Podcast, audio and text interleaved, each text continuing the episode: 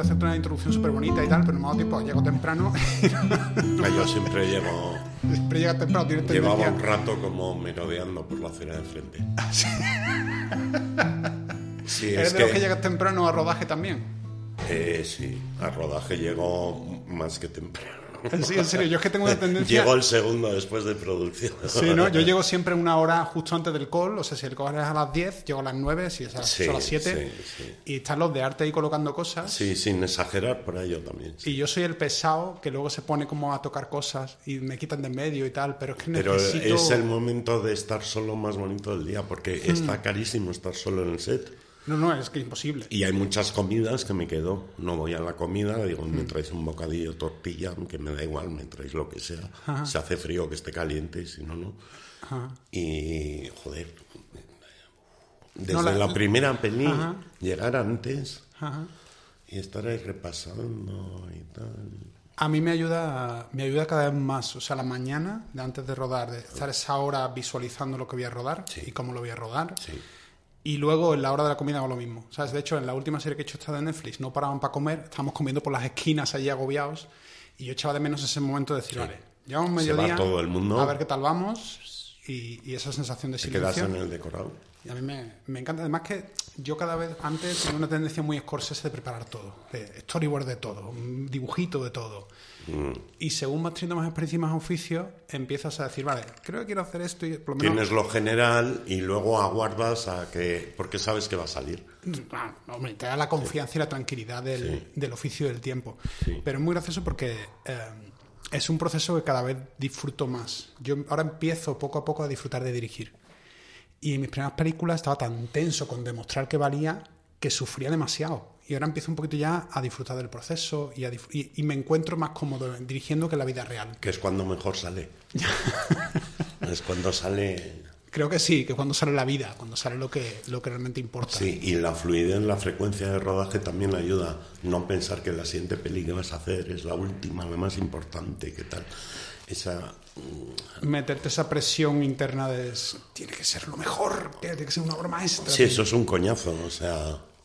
Tú, por ejemplo, con tu experiencia en, en- en series en, en- Los Ángeles y tal, esa fluidez de- del artesano y, y si, como me dices, eh, cada vez lo disfrutas más y tal, eso es un regalo, tío, porque eh, rodar y rodar, ¿sabes?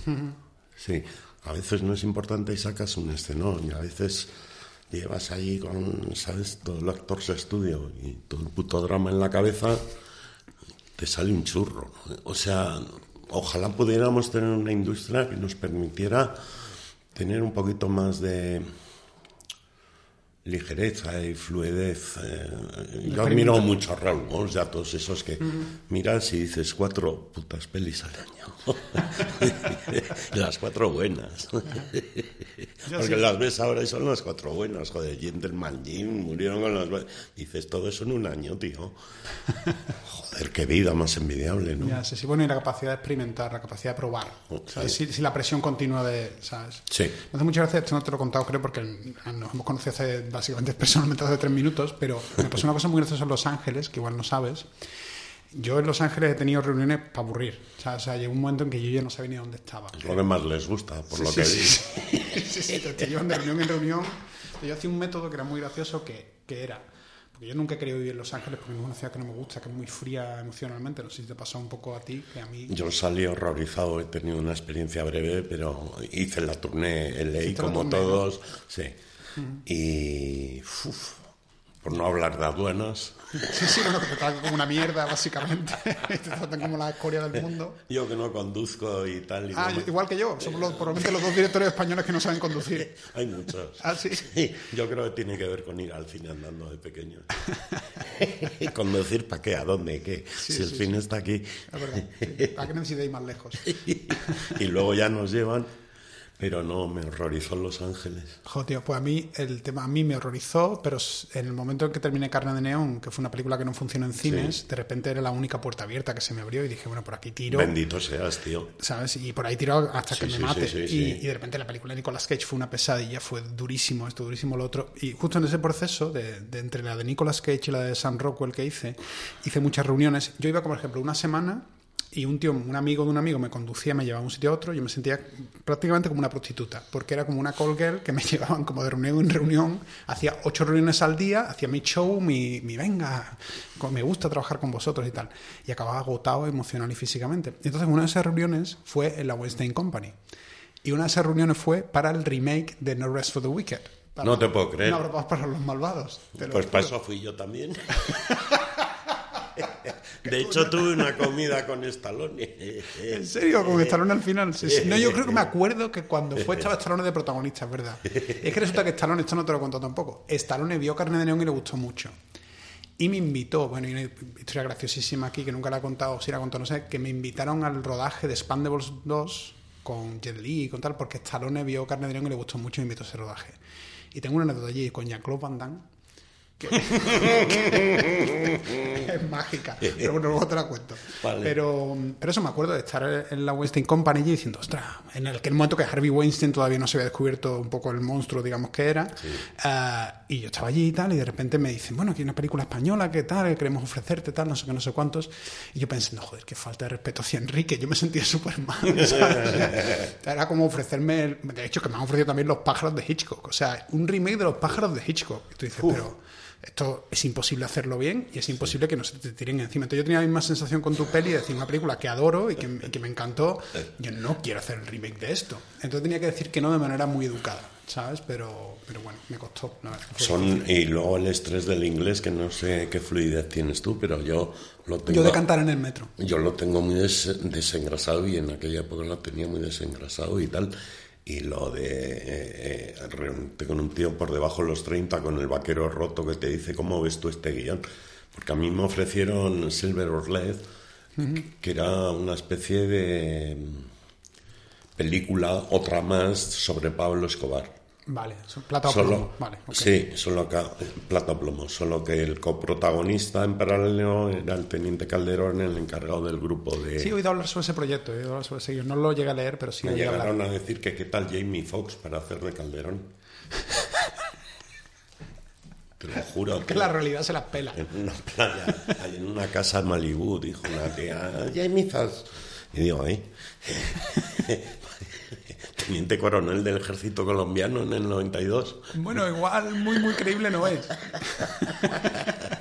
Hablé con el hoy en día general en la Reserva Calderón, es un pedazo señor, vamos, es eh, Josh Brolin que me entienda. Sí, sí, entiendo, entiendo.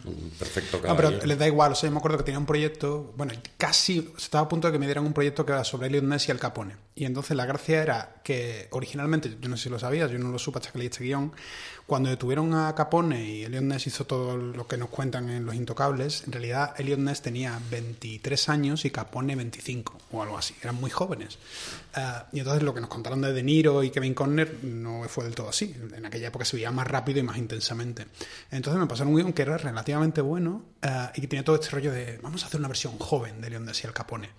Entonces, mm, recuerdo una, en Nueva York, eh, en el estreno de, creo de Mr. Right, yo estaba en Nueva York, no recuerdo por qué, y me aparecen mis agentes de William Morris diciéndome, mira, te hemos hecho una lista de casting perfecta para tu película de Leon y el Capone, y la primera lo abro y la primer nombre es Mark Wahlberg, y el segundo, eh, Ben Affleck. Y le digo, no, súper guay, ¿no? Pero que Mark Wahlberg tiene ya cerca de 40, ¿no? No, no, pero, pero es perfecto, tú piénsalo. Y tú dices, pero vamos a todo el concepto de la puta película es que son jóvenes, hostia y no les entra a la cabeza. Es que es miedo no, no aceptar determinados eh, retos, claro, dices, o sea, 25 años tenían a por ello, pero luego, claro, eh, se están jugando el puesto.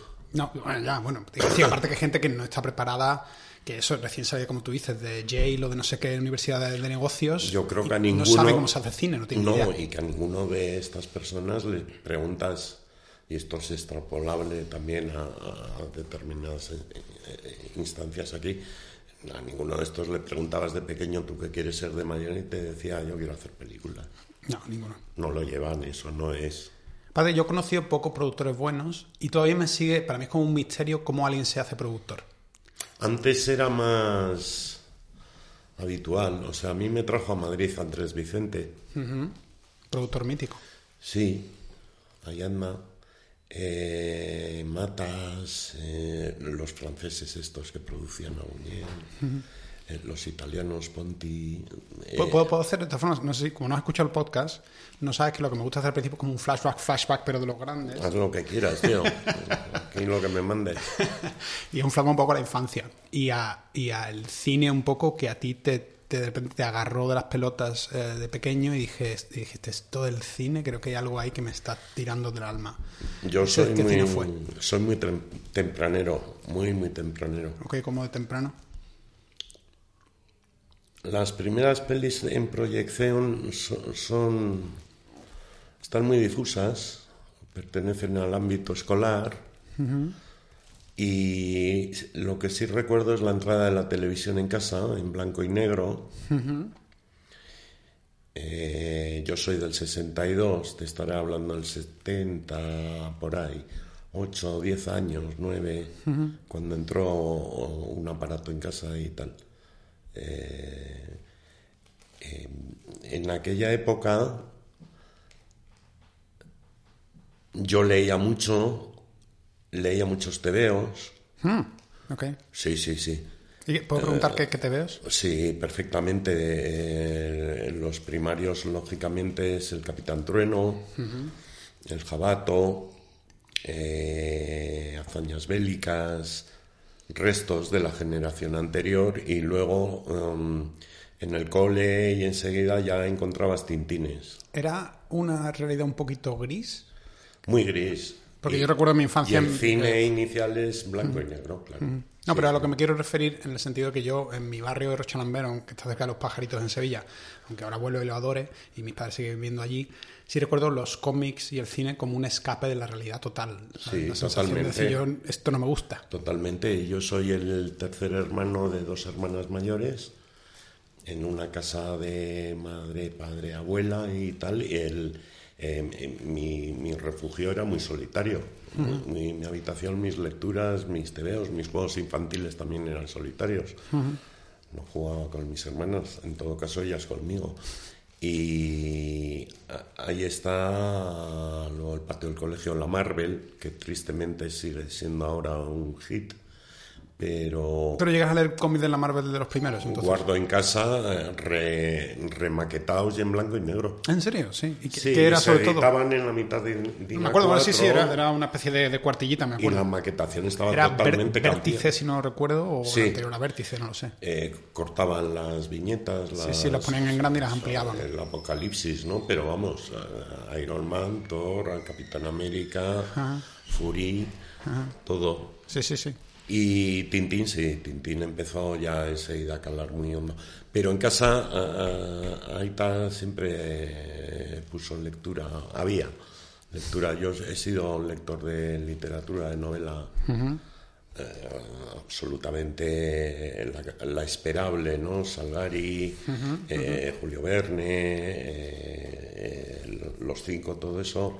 Pero también enseguida llegó Stevenson y tal. Y ahí está el cine, ya la imaginación, el Madelman como prolongación. El, Madelman como concepto. El Madelman como concepto es puesta en escena, tío. O sea, a, mí me dabas dos Madelman y, y, me llevabas ahí a la huerta, al monte, y debajo de un árbol yo ya tenía Daniel Boone. Ya estabas armando ahí la película, básicamente. Todos somos iguales. No, lo sé, lo sé, El muñequito, pim, pim, pim. Mi madre... ¿Qué estabas haciendo ahí? Inventarte un guion sobre la marcha. Mi madre tiene grabadas cintas mías como jugando con indios y vaqueros. y, hablando. Y hablando y haciendo diálogos. Y mi madre, la pobre, destrozada, durmiendo la siesta, como Paco, sí, Paco. Era mi primera espectadora agotada. Y, yo seguía y seguía. Y yo allí. sí. Y, luego llega la tele y, claro, recuerdo muy vivamente las primeras imágenes de Orson Welles, el Macbeth. El barroquismo, el, los dejes expresionistas, eh, Luego tengo a Sangre y Fuego porque a mí siempre me ha gustado mucho, pero porque siempre me ha afectado mucho el cine de terror. Hubo un ciclo en Fisher. Ah, ok. Y claro, en blanco y negro, ¿no? Las novias de Drácula yo la vi en blanco y negro por primera vez. Me dio un miedo que te cagas. Pero... Curioso, pero no, no llegado a dirigir terror realmente, ¿o sí? No me equivoco. Una de las películas para no Ah, dormir verdad, que hizo verdad, Telecinco, razón, ahora es pero cierto, a sí. nadie le asustaba ni había sangre ni nada. Adivina quién soy. Pero salía Nosferatu, salía Caracuero. Sí, me acuerdo, me acuerdo ahora. Sí. Sí, sí, es cierto que estaba, estaba esa referencia, sí. Sí, de hecho cine- Caracuero le cortaba el cuello a Nosferatu. que era el maltratador, el, el- el padre maltratador que volvía al hogar, ¿no? Um, de Terence Fisher, un poco ese primer cine, digamos, Siempre en me la ha televisión. gustado Terence Fisher mucho. Sí, sí, a mí, a mí también. Eh, y las primeras, um, o sea, digamos, ¿qué, qué hay eh, qué, qué- qué cosa creativa empieza a ocurrir primero? ¿Escribir? ¿O, o rodar? O... No, mira, eh, esto como todo encuentras a un colega en el cole que eh, compartes. en No, sale, sale mucho en este podcast lo- los compañeros creativos. fundamental los primeros años. Cuenta conmigo. Eh, se estrenó un ciclo de Bogart Ah, ok. y se estrenó otro ciclo, porque claro, estoy hablando de unos años, a partir de la muerte de Franco, con 13 años en adelante, se reestrena mogollón de cosas que estaban prohibidas. ¿En serio? La caída de los dioses, No, o sea, Andrés Rublev, La matanza de Texas en el Que te, te 75. pilla con la edad buena para ver la matanza de Texas. Eres una maceta. Todo lo que te pongan germina. Es cuando lo aprendes todo. Nos ve- podíamos ver una mañana eh, Los Indestructibles de McLaren eh, en los cines Urrutia. Ver 2001 por la tarde dos veces Ajá. y si querías al llegar a casa igual pillabas algo. Joder. Claro Luego que yo... Estaba la clave. Yo vi Ordet Ajá, claro. con 15, con 16. Y entonces nos pusimos enseguida manos a la obra. La primera idea fue que hice un cineclub, que sí tal, pero luego había un, un, un hermano de la Salle en el cole que le gustaba mucho el cine y montamos una especie de curso los viernes Ok. Y guardo todavía los apuntes del estudio de Carol Reed, El ídolo caído, Ajá. las primeras anotaciones de qué eran las ópticas. Ah, wow. O sea, sin tener ni idea, vais un poco ahí a. Vamos a preguntar, y hay alguien que nos cuenta. Ah, vale. Y ahí hicimos el primer y el segundo Super 8. Ah, ok. Vale. ¿Y en ese momento montáis o va, o va por corte un poco? Va como. Montamos. Montáis con, con Montamos claqueta, con guante de seda, eh, todavía sin celo, con lija, vamos, con la lima de la empalmadora y goma. Ajá. Se te pegaba. el- Hacías así con el dedo con el guante y se te, se- te llevabas la tirilla del Super 8 en el dedo. Yo las pasaba putas. Cuando llegó el celo, que hacías clicla, como en las de verdad, clicla.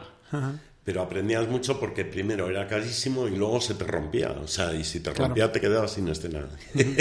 ¿Y esos primeros cortometrajes eh, tienen algún género específico? Sí, el primero es de terror, se llama El Ascensor, se llamaba El Ascensor, lo dirigió Luis Marías, que ahora es guionista y director también. Claro, Y era un remake de cinco minutos abstracto de La Matanza Texas. Iban dos a un edificio, uno entraba, el otro esperaba afuera, que era yo, Ok. y eh, una cajetilla de cigarros más tarde que estaba así en el suelo decía, este tarda mucho, voy a entrar. Pasillo arriba, pasillo abajo, pasillos del cole. Ok. O sea, entra, en el ascensor. tesis, o sea, el cole y decías- entra en el edificio vacío, digamos. Vale, pero la, la importancia dramática del ascensor no la acabo de pillar. Amigo, porque todavía no hemos llegado. Ah, vale, vale. Dale, dale, por Claro, favor. Entonces, pasillo para arriba, pasillo para abajo, todo vacío y un ascensor. Entonces está, entrabas en el ascensor, el ascensor llegaba a una planta, no se abría y por la rejilla apareció una silueta, se abría y chan, chan, chan, chan. Persecución y pelea en la sala de calderas. ¿Sabes qué plano específico me da la sensación de, de- de dónde viene eso? En la matanza de Texas, el momento de aparición de Leatherface, que está. Maravilloso el al hippie, fondo, claro, sí, está el hippie allí como mirando no sé qué, y de repente sale una puerta metálica roja, que siempre recordáis el color de esa puerta. Sí. Sale Leatherface, le mete con el mazo en la cara, en la cabeza, el tipo cae, empieza a temblar. No corta plano ni nada y te No, quedas y, te- mirando. y yo me acuerdo cuando yo vi eso de pequeño, yo lo vi con 10 años, imagínate. Ah, te quedas en shock. Pasé yo miedo que la vi ya casi con 18 o 17, yo qué sé. Sí, es un. Y, y, claro, si ves la matanza de Texas y ya sabes a lo que estás, dices, a ver, psicosis, la escalera, el- la importancia que tiene dibujar los espacios para que el espectador los conozca en el cine de terror. Si ves el remake este que hicieron, producido por Michael Bay, el, el director Níspero, no sé cómo se llama, Marcos Nispel. Sí, de una torpeza infinita, no describe. Cierto. No describe espacios, con lo cual yo no puedo compartir. Sí. ese respeto por eh, el juego que tiene el espectador en el cine de terror, Carpenter, Halloween, la gran ley. Tú coges psicosis, el tratamiento espacial de la casa, coges a Tom Hooper cuando sabía lo que hacía y que tenía ganas y, coges la otra, Halloween, y, tío, el encuadre, los huecos, mm. te ha contado dónde está, pero no te lo ha enseñado con énfasis. Entonces tú cada vez que, pum, dices, escalera, hueco, te sitúas, te meten dentro. Sí, sí, sí. Pero es, Hay un... es puro lenguaje de espacial. O sea, que eso... Sí, estoy totalmente de acuerdo. Hay un plano, bueno, muchos planos en la matanza de Texas que son así, y otro que me viene a la cabeza que es cuando ella ha conseguido escapar de la casa de los sádicos, digamos, llega una gasolinera y hay un tipo que la acoge, que es un poco rarete, pero tú te quedas como, bueno, será bueno, y el tipo dice un momento, voy a salir, no te preocupes, quédate, la quédate. La puerta abierta hacia la, niebla. hacia la niebla, hacia la oscuridad. Y esa puerta se mantiene abierta. Y tú como espectador estás diciendo, cierra la puta puerta. cierra la puta puerta porque va a entrar el loco por ahí. Eso está en los cortos de Griffith ya, ¿no? Dirige la mirada del espectador, la puerta abierta. Y dice, si viene el médico a salvar a su hija y ya te ha contado que se entra por allí, que se entra por allí, pero claro, ahora que le toca correr porque se está muriendo está aquí y no llega. Entonces todos estamos mirando hacia aquí. Hace mucha gracia porque hay un festival en Bruselas, que no sé si habrás ido de Fantástico y Terror, que se llama el BIF, el Brussels International Fantastic Festival, con muchas Fs, y están acostumbrados, casi como en Bilbao, de gritar mucho la pantalla. Y gritan en francés. Y entonces, una de y tienen frases hechas. Entonces, cada vez que, por ejemplo, sale una, una escena de terror y alguien se olvida de cerrar la puerta, todo grita ¡Ferme la puerta! ¡Ferme la puerta! Como una especie de, código que hay que cerrar las puertas en las películas de terror. Yo es que creo que es uno de los géneros más bonitos para interactuar con él. Sí, sí, desde luego. Sí, sí, por eso nos gusta tanto, yo creo. Y, les puedes insultar, pero ¿dónde vas? Pero no salgas. Claro. ¿Para qué ser imbécil? ¿Pero para qué gritas? Eso es lo que hace Jordan Peele en su película, no sé si has visto Get Out, la película de Jordan Peele. Te la recomiendo, está muy bien. Es una película sobre un chico negro que tiene una novia blanca y la lleva a conocer a sus padres blancos y el todo el rato siente una tensión racial rara ahí y es también una, odio la palabra maestra, pero es una obra muy buena de, un director debutante, donde hay una tensión del plano interna muy interesante. Y juega todo el rato a eso, a, bueno, es que no te quiero estropear, pero intenta verla, está muy bien. Vale. Entonces, eh, esos cortometrajes en Super 8, eh, ¿en algún momento se vuelven un poquito más profesionales? No, esto continúa eh, durante el BUP y en la universidad. no teníamos donde caernos muertos ni donde estudiar audiovisuales y entramos en la recién creada Facultad de Ciencias de la Información del País Vasco, que eran cinco años, y los dos últimos era publicidad, donde había audiovisuales y tecnología audiovisuales. Y nos fuimos para allá. Y en esos años seguíamos haciendo Super 8 al año. Luis Marías dirigía el de verano normalmente, yo dirigía el de Navidades, normalmente cine negro. O sea, llegaba el dinero que llegaba cada año, más o menos lo invertíais en el. Yo hemos vendido colecciones enteras de Flash Gordon. Eh, había mucho trapi con los tebeos y con. Me encanta que vendieran los tebeos para poder crear algo tuyo. Sí, para comprar los cartuchos. Claro, claro. Que eran carísimos. No, carísimos, sí, sí, Eso lo sigo notando cada día que doy motor. Eso los chavales no, no tienen ni puta idea. Meten el digital y tira tomas. ¿Sigue rodando en, en celuloide todavía? o no? no? la última fue en Obra Paz. No, fue la última en celuloide. Yo la mía fue aparecido en mi primera película en 2007, fue la última en celuloide. Pero la lección esencial no se nos va a olvidar en la vida. O sea, yo he visto con motor down mover el trípode. Dices, o sea, os, os daría una paliza. o sea, ¿Cómo das motor sin haber tomado ninguna decisión todavía? Imbécil. No, claro, como no pasan billetes, pero tú cuando dabas motor en Super 8 hacías así tu colección de TVOs. Me encanta, los Flash Gordon se iban. Se iban por allí y Corto Maltés y las novelas de Chandler, todo lo que pulías. Pues muy gracioso porque aquí está Paco Plaza y me contaba que la última que ha hecho la abuela la ha hecho en cine, en, en celuloide y que decía que al dar motor hay una tensión interna que se crea en el equipo y en los actores de está dando motor, está el celuloide gastándose, vamos a darlo todo en esta toma. Es sagrado. Mm. Y es cierto que hay una relajación en el digital total que no es igual. Total. Que a veces para bien y para mal, no digo que sea mejor o peor. Eh, a nivel educacional yo considero que sería obligatorio. En la ICANN, por ejemplo, pues para las prácticas les dan una tarjeta con, con X memoria para que tengan en cuenta la, Hmm. la escasez y la concisión y demás.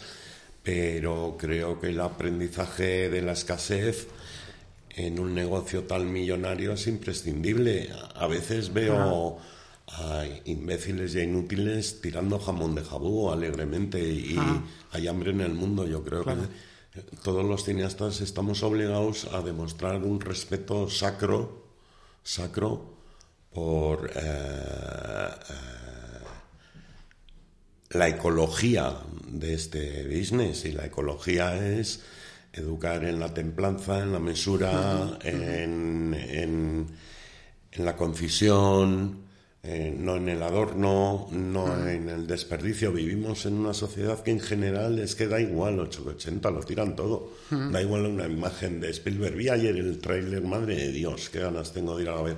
Pues a Story. Ah, sí. sí bueno, sí. no era el tráiler, un teaser. Algo. Hostia, tío, ¿sabes? O sea, el puente de los espías, cada plano dices una lección y tal. Y parece como que... Ah, yo, yo lo noto 8 mucho de 80 es- cuando, cuando rodo series. si le das la opción al showrunner, te va a cortar los planos por la mitad. Me imagino. ¿Sabes lo que claro. te quiero decir? Tú te haces un plano secuencia súper bonito que empieza no sé qué y luego tal, le das 45 Y segundos si que te dices, cubre esto, lo corta. Y si te cubres y dices, mm, voy, en, en este otro plano también se ve el personaje andando por la puerta, te lo va a cortar. Claro. Entonces, y si no te cubres, le vas a caer mal. Claro. La, Va a ir al despacho. la lección es esa, es decir, en esta, si me, me, me Yo le tengo mucho miedo a eso, ¿sabes? Bueno, aquí en las Porque- series que has hecho has tenido poder creativo. Yo en eh, rodando con la zona y con Movistar eh, he rodado como he querido. Los acuerdos y las negociaciones han sido como toda, toda la puta vida previos en el desarrollo de guion, en las intenciones, en qué estamos hablando, lo obvio para hacer esto. O sea, yo no pretendo ser un- que me venga un mecenas y me pague la masturbación. A mí me gusta el ámbito industrial, siempre me ha gustado y siempre he trabajado ahí dentro.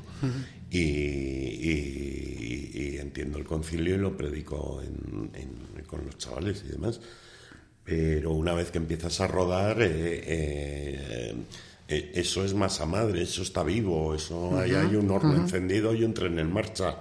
Eso no lo puede llevar un comité y eh, para mí es- son decisiones morales, estéticas, que llevan muchos meses, si no años, fermentando, con convicciones muy sólidas en las que me puedo dejar la vida. O sea, a mí no me digas que haga un inserto porque la gente no lo está entendiendo. Eh, vamos a discutir cuándo, si lo voy a hacer, si es más tarde, si ya lo he hecho en una escena anterior, por qué no lo estoy haciendo hasta ahora. O sea, pero ¿qué es esto? Yo tengo una relación muy, muy polémica con las scripts y con los scripts en general. Porque me parece como si fuera mi maestra del cole que viene a echarme la bronca. De hecho, yo con mi vídeo de fotos, como, como rodando la secuencia y tal, y de repente me aparece, suele ser una mujer a veces, una señora mayor, y me dice, oye, pero este plano ¿para qué sirve? ¿Y cuándo vais a hacer el plano de detalle de no sé qué? Y yo no puedo. O sea, yo llego un momento que digo, déjame hacer lo mío, Pues te no te preocupes que va a estar bien rodado. Te voy a contar una cosa, porque yo siempre trabajo desde, desde la caja 507, va a hacer 20 años, ya hace 20 años con la misma script, con Lourdes Navarro. Con lo cual nos conocemos, te puedes imaginar. Podemos hasta reescribir un guion en una mañana.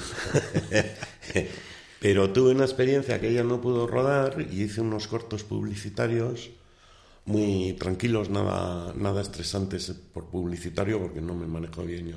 No, a mí no me gusta la No, no he hecho No, nunca no, publicidad, pero nunca, no yo- creo que me manejase bien. Yo he fracasado en pequeñito dos o tres veces. Esto salió bien y tal, pero trabajé con una script, efectivamente, que no era la mía y mayor, y tuve tentaciones de... de- No, aparte, una cosa, ¿a ti te pasa que necesitas... Imposible, ¿eh? Eh, Sí, es terrible. Ah, ¿Tú necesitas estar solo en el combo? Sí. No, yo en el combo estoy poquísimo. Ah, pero es que pero tienes un Yo el combo combo si pequeñito. no es o- obligatorio. Yo tengo uno pequeñito junto No, digo, a digo eso, cámara. el, el que el tuyo. No, en pero- la tienda.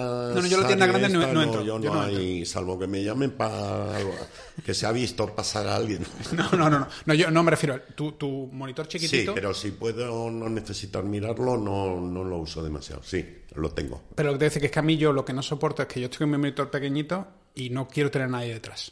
O a alguien como dándome el hombro y sacándome quitado. conversación. A- a- antes me lo ponía contra la pared y tal. Ajá. Pero me he quitado. Pero aquí todo, aquí todo el monitor chiquito. Es que, no, es que ¿sabes por qué? Porque eh, llevo con el mismo equipo prácticamente al 90% mogollón de tiempo. Entonces, eh, pues mirar. O sea, es que... Pero tengo curiosidad por eso que acabas de decir. O sea, que entonces en una toma estás al lado de la cámara viendo la toma sin verlo por un monitor. Si puedo, sí, siempre. Entonces estás mirando la interpretación al lado sí, de la al actor. O sea, como hacían los directores clásicos. Sí, y tú dices corten y el actor se gira para verte la cara. No, eso seguro. Si no estás... Sí, sí, no, eso... Ahí coincidimos 100%. Y, y luego tengo un ax y, y, no me distrae el encuadre porque lo sé desde hace, si no horas, días. Hmm. No, no, me parece perfecto. A lo mejor yo acabaré, no acabaré, sino que, que transicionaré hacia eso. Los putos cámaras car, las cabezas calientes, lo, los planos en que va el dron, tal, pues no te queda más que uh -huh. sentarte a, a, mirar la pantalla. Pero la pantalla es deficitaria, es muy pequeña. Uh -huh, uh -huh. Méteme en, en, en un tráiler con una LG de 500 pulgadas. Entonces igual voy a ver que estoy rodando. Estoy convencido además que induce a error, que induce a reducir la escala. Hmm. No ves nada en un plano general, en un combo. No, eso sin duda. Eso está claro. Y no ves al actor. Yo, yo solo... Y te convierte un poco en vigilante del segundo operador. Ajá. Que se hayas parado tarde, que se haya espérate. Ajá. Cuando rodamos Tu novia está loca íbamos una vez a la semana a ver una toma de cada plano rodado durante toda la semana a un cine de Bilbao con Carles Bussi y te sentabas se ponía la pantalla allí veías muda Ajá. una toma otro encuadre otro. descubrías la peli que estabas haciendo Ajá. Ajá. y le decías a Bussi joder el teleobjetivo si no me ha gustado nada pues no lo usamos más todo está tan previsto ahora por una imagen que no le hace ni el 10% de justicia a lo que estás intentando hacer. Y a lo que se está dedicando toda esa gente con unas calidades de la hostia. ¿Y dónde está lo que de verdad está pasando? Está ahí enfrente tuyo, no ahí en la pantallita. Tienes toda la razón. A mí, ¿sabes que me? Mi, mi, mi forma un poco de racionalizarlo es esta. Yo he estado como productor en series americanas, esto lo he contado aquí alguna vez, y veía que los americanos iban a la tienda grande con el monitor grande y tardaban tres siglos en llegar al set. ¡Qué miedo! Terrible, y entonces el actor terminaba la toma, busca la mirada del director y el director no está. Y el director no solo no está, sino que tarda cinco minutos en llegar. Entonces yo lo que hago es ponerme al lado de la cámara con el monitor chiquitito, aún sigo enganchado al monitor pequeñito, pero estoy de acuerdo contigo en que tiendo a hacer más primeros planos y tiendo a contar en general y en plano corto, el plano medio a veces ni lo hago, porque tiendo a, a, ver, quiero quedarme con la cara y la emoción del actor, y quiero llegar lo antes posible a eso. Y el público está viendo las cosas en la pantalla de la tablet, el portátil, o peor aún, el móvil en el metro. Claro. Entonces, si educamos a lectores eh, analfabetos, tendremos que acabar usando un lenguaje analfabeto. Hmm a nivel cinematográfico iremos al primer plano, a la sencillez y a... Claro, y es lo que se busca en la monoforma. Mm. Muchas caras, muchas opciones de montaje, ningún silencio, ninguna penumbra, no pausas y no me hagas planos generales y menos planos fijos. bueno, yo una vez rodando en Budapest en la La Triste, sí. eh, veo al cámara que venía a hacer Borgias o yo qué sé. -huh muy pretenciosos los técnicos húngaros del plató, ¿sabes? es que he rodado. Uy, uy, uy, uy, uy, uy, uy, uy, uy, ¿qué? Uy, uy, uy. Uh -huh. Total, que el traveling para el plano, para el máster. Le digo, no voy a mover, ¿eh? Aquí siempre movemos. Aquí siempre movemos, decía sí, el tío. Y le digo, pues no, no, no vamos a mover. Y, y no quita el travel. Y, y le digo, ¿por qué me voy siempre? Y me dice, para darle intención. Cuando llegamos allí volvemos. Ajá. Y digo, darle intención. es terrible. Esto te lo dice un, un cámara de estudio de, de, de, Budapest que dices, ¿pero tú quién eres? Es decir, Probablemente esté americanizado. Totalmente. O sea, sí. Es que es un sistema. El plano, el plano de conjunto del máster, mira, se mueve todo, hasta los cortos. Esto empezó, pues, te acordarás tú perfectamente. Canción triste de Hill Street, que era muy Lumet, -huh. Y luego llegó la ley de Los Ángeles, que como era un coñazo de abogados siempre reunidos, Movía la cámara mucho. estaban todo el rato con el primer plano así, ¿no? Como, chin, chin, chin. Inquieto, lo llamo yo. Chin, chin, chin, foco. Eh, ay, chin, chin. Luego empezaron los golpecitos de zoom. Sí, el, el golpecito de zoom ahora es algo que se El hace mucho. chiquipá, chiquipá, un poco... El, el marcar una frase con un golpe de zoom a mí me pone muy nervioso. Y se vuelven además estilemas que carecen ya de sentido a la quinta vez que los ves, ¿no? Ya la gente ni los ve. Sí, no, no, gracias. Es porque decir, tú como director tienes unas, unas mm, herramientas eh, simbólicas, unas herramientas visuales, y si todo vale y todo tira, tira todo para adelante, al final no hay lenguaje, hay, hay El portugués este... distorsión. Pedro Costa, el cineasta este tan especial, actual, contemporáneo, Pedro Costa, en no sé qué cursillo le leí que dijo, cuando no mueven la cámara siempre pasa algo. Y la verdad es que el ejemplo es cojonudo, es verdad. Totalmente. Claro, se lo estaba inventando de alguna manera. En aquellos tiempos el propio Murnau, ¿no? Pero, eh, de hecho, esta mañana buscando una cita del ángel, lo he vuelto a leer. O sea, cuando mueves la cámara tiene que ser por algo, tiene que pasar algo. El resto es funcional, acompañar y tal. Pero si es expresivo, dime que es por algo. No porque tiene intención, que decía el húngaro. ¿no? Para que no se te crucen los personajes. Eh, quiero llegar a tu novia está loca. Bueno, quedan muchas pelis por hablar, pero no podemos hablarte de todas, todas, todas, pero sí de la primera seguro. Y luego por La Pacha, que yo eh, me encantó en su momento que la vi, que para mí fue una de las películas por las que hago cine. Eh, y era una película muy punk. Y era una película muy... Sí, muy de Bilbao. sí. Entonces, eh, de todas formas, tu novia está loca viene tres años antes. Entonces, entre, entre esto último que me has contado, eh, de cortometrajes hasta tu novia está loca, ¿qué es lo que pasa, básicamente? La uni. En la uni seguimos haciendo los Super 8 y nos encontramos con gente con los mismos intereses, dos o tres años mayores que nosotros y bastante más breaus, que son Joaquín Trincado, Ana Murugarren, la gente de Creativideo, y que además ya habían eh, montado una empresa de vídeo. En aquel momento el vídeo estaba empezando a ser vigente se acababa de crear la televisión autonómica vasca, con lo cual había también necesidades de servicios y demás. Total, que esta gente tenía una empresa que vivía de bodas, vídeo industrial, vídeo institucional y tal. Y ahí entramos en contacto. Ahí andaba también Alex de la Iglesia con unos fanzines, con Biafra y compañía. Y en aquellos años Bilbao era eh, Hellraiser. O sea, estaba por allí Escorbuto, estaba ya había, llegado Felipe González al poder, estaban los GAL, estaba Amedo, eh, estaba ETA, estaba Euskalduna, la reconversión industrial. Pero, Era- pero tu novia está loca, ¿es, es, ¿se rueda en Madrid o dónde se rueda? En Bilbao. En Bilbao, vale, vale. vale. En Perdona, una- que es la única tuya que no he En visto. una fábrica francesa abandonada en Amorebieta. Pero perdóname si me equivoco, ¿eh? o sea, me, me corrige si me equivoco, pero por el cartel tiene onda un poco de comedia madrileña de los 80. un poco. y el casting, sí, está muy apoyada en el éxito de la comedia madrileña. Para nosotros fue muy importante Ópera Prima. Fue la constatación cuando íbamos a, a ver a Bogar, que te contaba antes, de que había un tío, unos tíos personaje. jóvenes, poco mayores que nosotros en Madrid, haciendo 2.35 y una comedia cojonuda sobre un tío que se quería follar a su prima. Que era una cosa que comprendíamos cualquiera, no había... Era un conflicto cercano. No hace hace falta atracar bancos ni hostias. Fue muy estimulante y la fuga de Segovia de Uribe, que decías, coña, uno de presos que se escapan. Y me he creído y me lo he pasado de puta madre y tal. Era, eso era muy estimulante. y, y ya te digo, por ahí ya estaba desde la iglesia con los cómics y con la galería Safe y estas cosas. Era, eh, había mucha ebullición.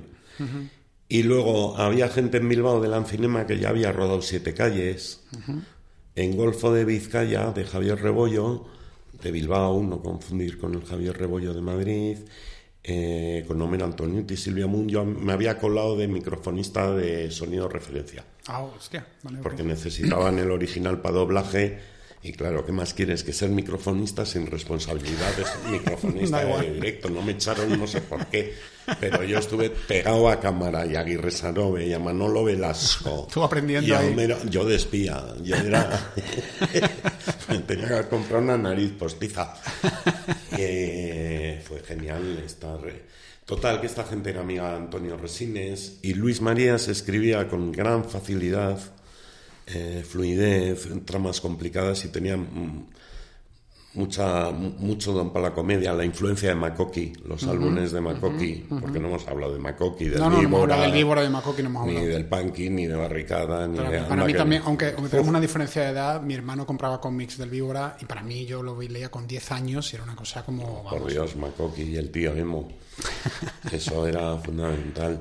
Y de eso hay más en todo por la pasta. ¿Crees, que, ¿Crees, que, todo por la pasta te define más como director o las dos películas? No, las dos. La, primera fue un encargo, pero todos queríamos hacer cine negro. Lo que pasa que lo que te contaba de la comedia madrileña nos pareció que era... Sí que nos gustaba mucho la Scribble comedy. Veíamos Luis los sábados en la Produ y luego nos poníamos La fiera de mi niña por quinta vez. Eh, una mujer para dos de Lubitsch yo creo que es la mayor influencia que tiene. Y luego la de Minelli, la de Lauren Bacall y Gregory Peck, ¿cómo se llama? Mm, sí, que él es periodista deportivo y tal. Bueno, la, y, luego es una comedia muy. O sea, acaba con Ana Gracia metiéndoselo a los dos, metiéndose a los dos en, el dormitorio agarrados por el culo. O sea, eh, eh, para el 87 en Bilbao no está mal. Dice ni uno ni otro, venga a venir los dos y, cerrar la puerta que se acabó la película. Y la idea de que fuera un decorado patente, visible. Sí o sea, no esconder la artificiosidad y hacer mucho plano secuencia, es muy coral. Tuvimos que cortar casi tres cuartos de hora, yo es la mayor lección. ¿En serio? ¿Tres cuartos de hora? Sí, y Viriku, que era el de sonido directo mítico, eh, cuando llegó a Bilbao para el rodaje, un día me hizo así con el guion en la mano y le dijo, me dijo, le sobra una hora. Y el último día. de rodaje, a peso, ¿no? Un poco, ¿no? ¿Sabes lo que me dijo el último día de rodaje? Y Viriku, era maravilloso. No sé dónde está ahora. Me dice: Enhorabuena, has hecho dos películas a la vez. ¡Qué hijo de puta! La primera y la última. la primera y la última. Hay que ser cabrón. madre mía, madre mía. Magnífico, Ibiricu. Pues en la primera parte tenía razón. Y aprendimos, yo aprendí la lección, desde luego. Por la pasta me sobraron dos planos, creo, ¿Cómo? el montaje final. ¿Cómo se recibe la película? Un poco a nivel de... Pues bien, primero la, la distribuidora desconfió mucho, pero la llevaron a la Mostra Valencia, ah, previa a Cinema Llove, y tuvo un pase con un exitazo de la hostia. La gente se lo pasó bomba y se animaron a estrenar. Y recuperó, ganó más de lo poco que había costado y no estuvo mal. ¿Cómo te llevas tú eso? Yo, por ejemplo, que imagino que será un Yo nunca he tenido un éxito, pero vamos... Eh, sí, coño, que has tenido muchos Grosen fracasen, tampoco, ¿no? Y, tú no, ya está loca, salió bien. No, lo que quiero referir que, que una cosa que, que a mí me obsesiona a veces es cuando tú ves en la sala de montaje el montaje con el productor y tú crees en la película, pero hay un montón de gente alrededor que te está diciendo igual no funciona, esto hay que retocarlo, esto hay que ta, ta, ta, ta, ta. Y la gente que ve la película con la libretita en la mano, que tú les pides de favor de amigo, vente a ver la película, hay una actitud de libretita en la mano que ya no les capacita para realmente ver la película de manera limpia. Y hasta que el público no la ve y la recibe, la película realmente no se ve el valor que tiene. Nadie sabe nada. Hmm. Nadie sabe nada. ¿Tú cómo lidias con todas esas cosas? No, yo evito en lo posible los test y la libretita y todo. Directamente, ¿no? Lo que no puedo evitar, evidentemente, los productores vienen a verla. Intento que sea en pantalla grande, con el trabajo lo más pulido posible. He tenido suerte hasta ahora. En el Alatriste no. En el Alatriste había una tutela y una intervención permanente de la cadena, ¿no? Y del productor pero también es normal por el tipo de producto que era y, en fin, lo aceptas, pero nunca funciona. No. No, no, nunca. Quiero decir que yo creo que yo, una de mis batallas en este se podcast equivocan, es esa. Se equivocan. que tú no puedes, no eres capaz de... Yo me acuerdo con un ejemplo muy rápido, en mi primer corto de Carne de Neón, que era una comedia, se lo pusimos al productor y trajo toda la oficina a ver la, el corto. Eh, no se rió nadie, o sea, todo el mundo seri, seri, súper serio, un ambiente de oficina, y, y, me dijeron, bueno, básicamente esto no va a ningún sitio, pero bueno, si quieres llevar los festivales... Si es que las condiciones a priori ya son negativas, te voy a poner algo a ver qué opinas. Uh -huh. Ya empezamos mal. Sí. Y hay una predisposición crítica una obligatoriedad de opinión que para qué, pues no sé, ¿sabes? No te va a decir eh, nada limpio. Es portable para no, tu no, beneficio. Sí, sí, sí. Yo, yo, me pasó con el, el, secreto de sus ojos de Campanella. Me llevó un amigo localizador en Buenos Aires que yo estaba rodando mi segunda película allí y me llevó a ver el secreto de sus ojos en un pase de público, de, de perdón, de prueba que hacía Campanella, que era amigo amigo de él, no tanto mío. Y, y, yo terminé la película y yo con mi libreta en la mano mental le decía, esta es larga, esto hay que retocarlo. Y era básicamente el, el corte que luego ganó el Oscar. O sea, que, que, absurdo total, ¿sabes? Pero te pones en ese... A mí no me gusta nada que me lleven a, a ver. Ese hombre, si es un amigo de confianza, voy encantado porque yo no voy a llevar esa actitud y tal. Pero tú te imaginas un pase de prueba 2001. Un pase sí, imagínate, ¿dónde puedo, de puedo acabar de eso? Arabia, de, o sea... O sea, tú no sé si sabes la historia del, del Club de la Lucha de David Fincher, que cuando hizo el pase de prueba en Fox, bueno, o sea, los, los, productores querían, vamos, no estrenar la película, remontarla completa. Fincher se negó y la película fue la obra maestra que es, pero que, que de alguna manera es un continuo. Está todo escrito, lo han vuelto a hacer y lo hacen y lo vuelven a hacer. Y Stroheim te hace avaricia de ocho horas y vas y dices, vete a la mierda, déjala en dos. dices, por favor, pero si ya la has pagado, si tienes la de ocho. Pero si tienes la de 8, pártela en 4 de 2. pero no lo destroce. Yeah. Y es la historia, y la historia, y la yeah, pero es la lucha contra el sistema, de alguna forma. Ahí te quería preguntar un poco por todo, por todo por la pasta, que es una película muy punk en el buen sentido de la palabra. Entonces, que llega como un director joven vasco diciendo, toma, y golpetazo en la mesa, ¿no? ¿Tú tenías ganas un poco de, como de dar un poco un golpetazo teníamos, en la mesa? Teníamos el grupo entero, sí. Como esa sensación sí. de, de, provocar un sí. poco. No tanto de provocar, pero estaba Chester Himes, Jim Thompson, la novela negra, el documental, eso que decía Buñuel, de que el documental está muy cerca del surrealismo, ¿no? Y uh -huh. Bilbao en aquella época, ya te he dicho antes, aquello era entre Hellraiser y Blade Runner. Y muchos años antes de que el mundo empezara a publicar exclusivas, allí ya se sabía el, el, de las actividades de los GAL. Uh -huh. eh, estaba, mi casa está a unos 500 metros de la comisaría de Indauchu. Ah, ok, no sabía. La de Alex está bastante más cerca que la mía, que la de mi familia. Yo tenía en mi despacho clavada una foto de Amedo y años después me enteré que Amedo tenía un piso franco con teléfono en el tercero derecha de mi, el portal de mi escalera. No, hostia. Nosotros en el quinto y Amedo en el tercero. No, un sitio con un teléfono en el suelo, como en las películas. Creo que guardo por algún sitio la foto del periódico del portal. eh, es decir, que eh, la catástrofe que suponía ETA, el contexto social y político, la heroína, uh -huh. la moralidad, inmoralidad cada vez más galopante del mundo en el que vivíamos, que mira cómo estamos ahora. Sí. ¿Mm? Y que estaba claro que se estaba empleando dinero del Estado para matar a etarras uh -huh. y para emprender, para continuar, debo decir, porque uh -huh. existía desde antes de la llegada del PSOE al poder. Estaba el batallón vasco español, uh -huh. vamos, trufado de la AAA, todo esto es historia de la transición, ¿no? Entonces sabíamos eso y nos parecía que era una mezcla de un cinismo terrible en la lucha, la guerra sucia del Estado contra ETA, porque hay un momento clave en que Amedo se siente que le están dando por el culo desde uh -huh. Madrid y se, se, subvenciona a sí mismo un atentado fallido, que la caga, porque sí, no, atentado no me acuerdo contra quién, pero que no es también. Para que le den apoyo, Es que era digamos. un desastre para pa forzar. Uh -huh. Para forzar. Y, y ahí surgió la chispa ya la comedia surrealista transversal del Bilbao de la época con una trama policial consistente que consiste en que un tío al que le han echado los cojones y al que han usado dice os vais a cagar que voy a montar yo una. ¿Qué pasa? Que se la lían María Barranco y Kitty que María Barranco, esto es antes de, mujeres y antes de casi todo, ¿no? No, esta es después de las edades de Lulú, ya la que es ah, antes de mujeres es tu novia está loca. Vale, vale, vale, vale. Sí, tu novia está loca, ella vivía en Donosti con Imanol todavía y recuerdo... Que María Barranco está fantástica. Cuando llegó, cuando llegó al casting y mm. Kitty Mamber ahora que ha estado nominada y tal, ha sido muy generosa, se acuerda mucho del Goya, de de todo por la pasta, sí.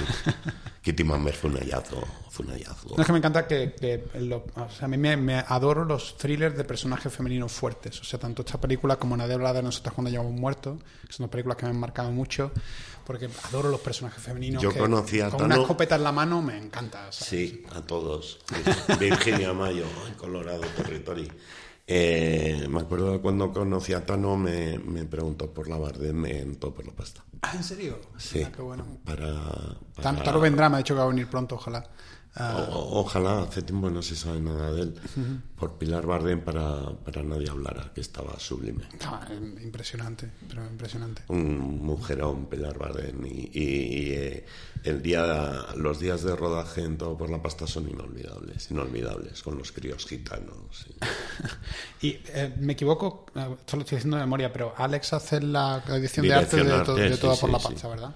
Sí. Ah, si algún día te pudiera enseñar el making of, pues flaco, con flequillo. flaco con flequillo, madre mía. Brillante y provocador. También estaban Harry y Afra, ¿eh? Estábamos todos ahí. un poco equipo con Harry Biafra. Sí, sí, sí, sí, sí, los tres. Estamos todos ahí. Sí, sí. Todo por la pasta es un, es un vivero. O sea, el 91 es todo por la pasta, imagino que hacía un mutante 93 dos o tres años después. Yo creo que estábamos montando todo por la pasta cuando cuando el deseo le dice a Alex que por qué el guion que, de corto que les ha enviado no lo convierte en largo. Ah, ok. El germen de, de, acción, mutante. Y, eh, todo por y en las localizaciones de todo por la pastales ya me contaba la historia del Curilla del Día de la Bestia. ¿En serio? sí, sí. Es que estuvimos casi un año yendo y viniendo localizando. ¿eh? Eso está hecho en Bilbao sin dinero, entonces todo el tiempo del mundo. Ajá. Claro. Pero todo el tiempo del mundo. Hasta que no aparecía el vivero, íbamos y veníamos. ¿Y qué hacías en el viaje? Descubrir a Public Enemy, hablar de cine y contarnos historias. Y a mí me contaba que había un cura de jesuitas de Deusto que había descubierto que llegaba el anticristo. Muchas gracias porque en esta última película que he hecho en la serie había un montón de actrices americanas jóvenes y a todas les recomendé que vieran todo por la pasta y el Día de la Bestia. O sea, la consiguieron y luego al día siguiente vinieron todas como, qué, barullo! encantadas con todo, con todo el rollo super punk, estaban encantadas. Eh, ¿Y cómo se recibe la peli más o menos todo por la pasta? No estuvo mal, no estuvo mal, tampoco fue... ¿Pero te, mete en caña un poco uh, algún crítico un poquito más conservador o no? O... Hombre, sí, que, sí que le escuchas, que igual no. Siempre hay de todo, pero en aquella época mandaban Warner y Fernández Santos. Y a ambos les gustó mucho. Cine negro en Bilbao, celuloide en la sangre. Eh, sí, fue recibida con respeto y con poca credibilidad industrial, salvo que Andrés Vicente Gómez, que es un visionario, pensó que el director de Todo por la Pasta era el adecuado para la segunda parte de la peli de Ana Belén, de cómo ser mujer y no morir en el intento, que a mí me dejó pasmado. Cosa que tenía razón o no tenía razón. es que Andrés Vicente a mí me lo dijo tal cual, porque se lo pregunté cuando nos conocimos. Sí. Digo, pero ¿cómo has pensado en mí y tal? dijo, hay muy pocos jóvenes que hagáis comedia. Y dice, joder, este ha visto todo por la pasta y se ha partido el culo. de todas formas, venir a Madrid a dirigir a Carmen Maura me parece un planazo, vamos. No, yo con Carmen soy ¿Dónde hay que firmar? Sí, sí, sí, Encima todo el equipo, claro, nuevo, gente de Madrid, Ángel Luis Fernández... O sea, desembarcar en la industria de Madrid ya sentada y de la última generación. Angelón ha hecho arrebatos, ¿sabes? O sea... Claro no, la colección de óperas primas que tiene Ángel. No, pero, pero um, o sea, es, como tú dices, es, es, la primera película dentro de la industria madrileña y como entrar un poco por la puerta grande en Madrid. ¿Y ahí te quedas ya a vivir en Madrid o siempre te vas volviendo un poco? Sí, desde entonces, 93. el 93. Sí. Eh, y yo so- de reconocer que, quiero decir que, más allá de todas tus películas, soy especialmente fan de todos los thrillers. No puedo evitarlo porque es mi tipo de cine, que es el que me encanta y el que me mueve como director, ¿sabes? Porque, porque adoro tus thrillers. Eh, y entonces no quiero como darle más importancia a unas películas que otras, ah, porque Cachito, por ejemplo, también me gustaría hablar con ella, pero, pero no sé cuánto tiempo tenemos. Me gustaría hablar de La Caja. Entonces, ¿tú crees que La Caja es una película un poco como que, que tiene especial importancia a Sí. nivel profesional tuyo? Sí, sí. Yo después de Cachito, que nos llevamos una decepción bestial. ¿Por qué? Cachito es una película del corazón. Se estrenó fatal. Fue muy cruel. Una acusación de, de, de abuso sexual para Sancho que quedó en nada. Ah, oh, no, no recordaba eso. Eh, Vale. Cines que se negaron a estrenar porque se cagaba en Dios en una escena. Cachito es una película casi infantil, es un cuento gótico. O sea, perdón un momento, solo que, que hubo cine que se negaron a estrenar porque él en una escena se cagaba en Dios. Sí, en la de cuando va conduciendo en la delante. Pero simplemente porque dice esa frase. Sí, ¿En serio? sí. No te puedo creer. Sí, revisa hemeroteca. Eh, esto es el mes que gana las elecciones Aznar, Dios mío. el domingo que se está celebrando el triunfo de, de Aznar en las elecciones, me llama un amigo y me dice, cómprate el ABC. Bajo por el ABC y en la sección a favor y en contra, que entonces era de- con dibujitos, estos rayados del ABC de toda la vida, ponía Urbizu en contra por intentar elevar la blasfemia a la categoría de arte en cachito. Eso más Por ancho, una frase. unas críticas nefastas. No se entendió ni hostias la película. Yo le tengo un, un- un gran cariño. Y sí que supuso, pues, una- un tercer intento de cine de encargo frustrante de alguna manera. ¿Tú crees que.? que- Muy gratificante en hacerlo, pero con una sensación de qué estás haciendo, ¿sabes? ¿Tú crees que en España tenemos ese rollo un poco goyesco de, de como tirarle piedras al otro todo el rato? Permanentemente. Sí, ¿no? Hay una frase en Libertad que dice la llanera, que dice en este país como rueda de molino nunca parará el rencor. No- nunca tendrá freno el rencor.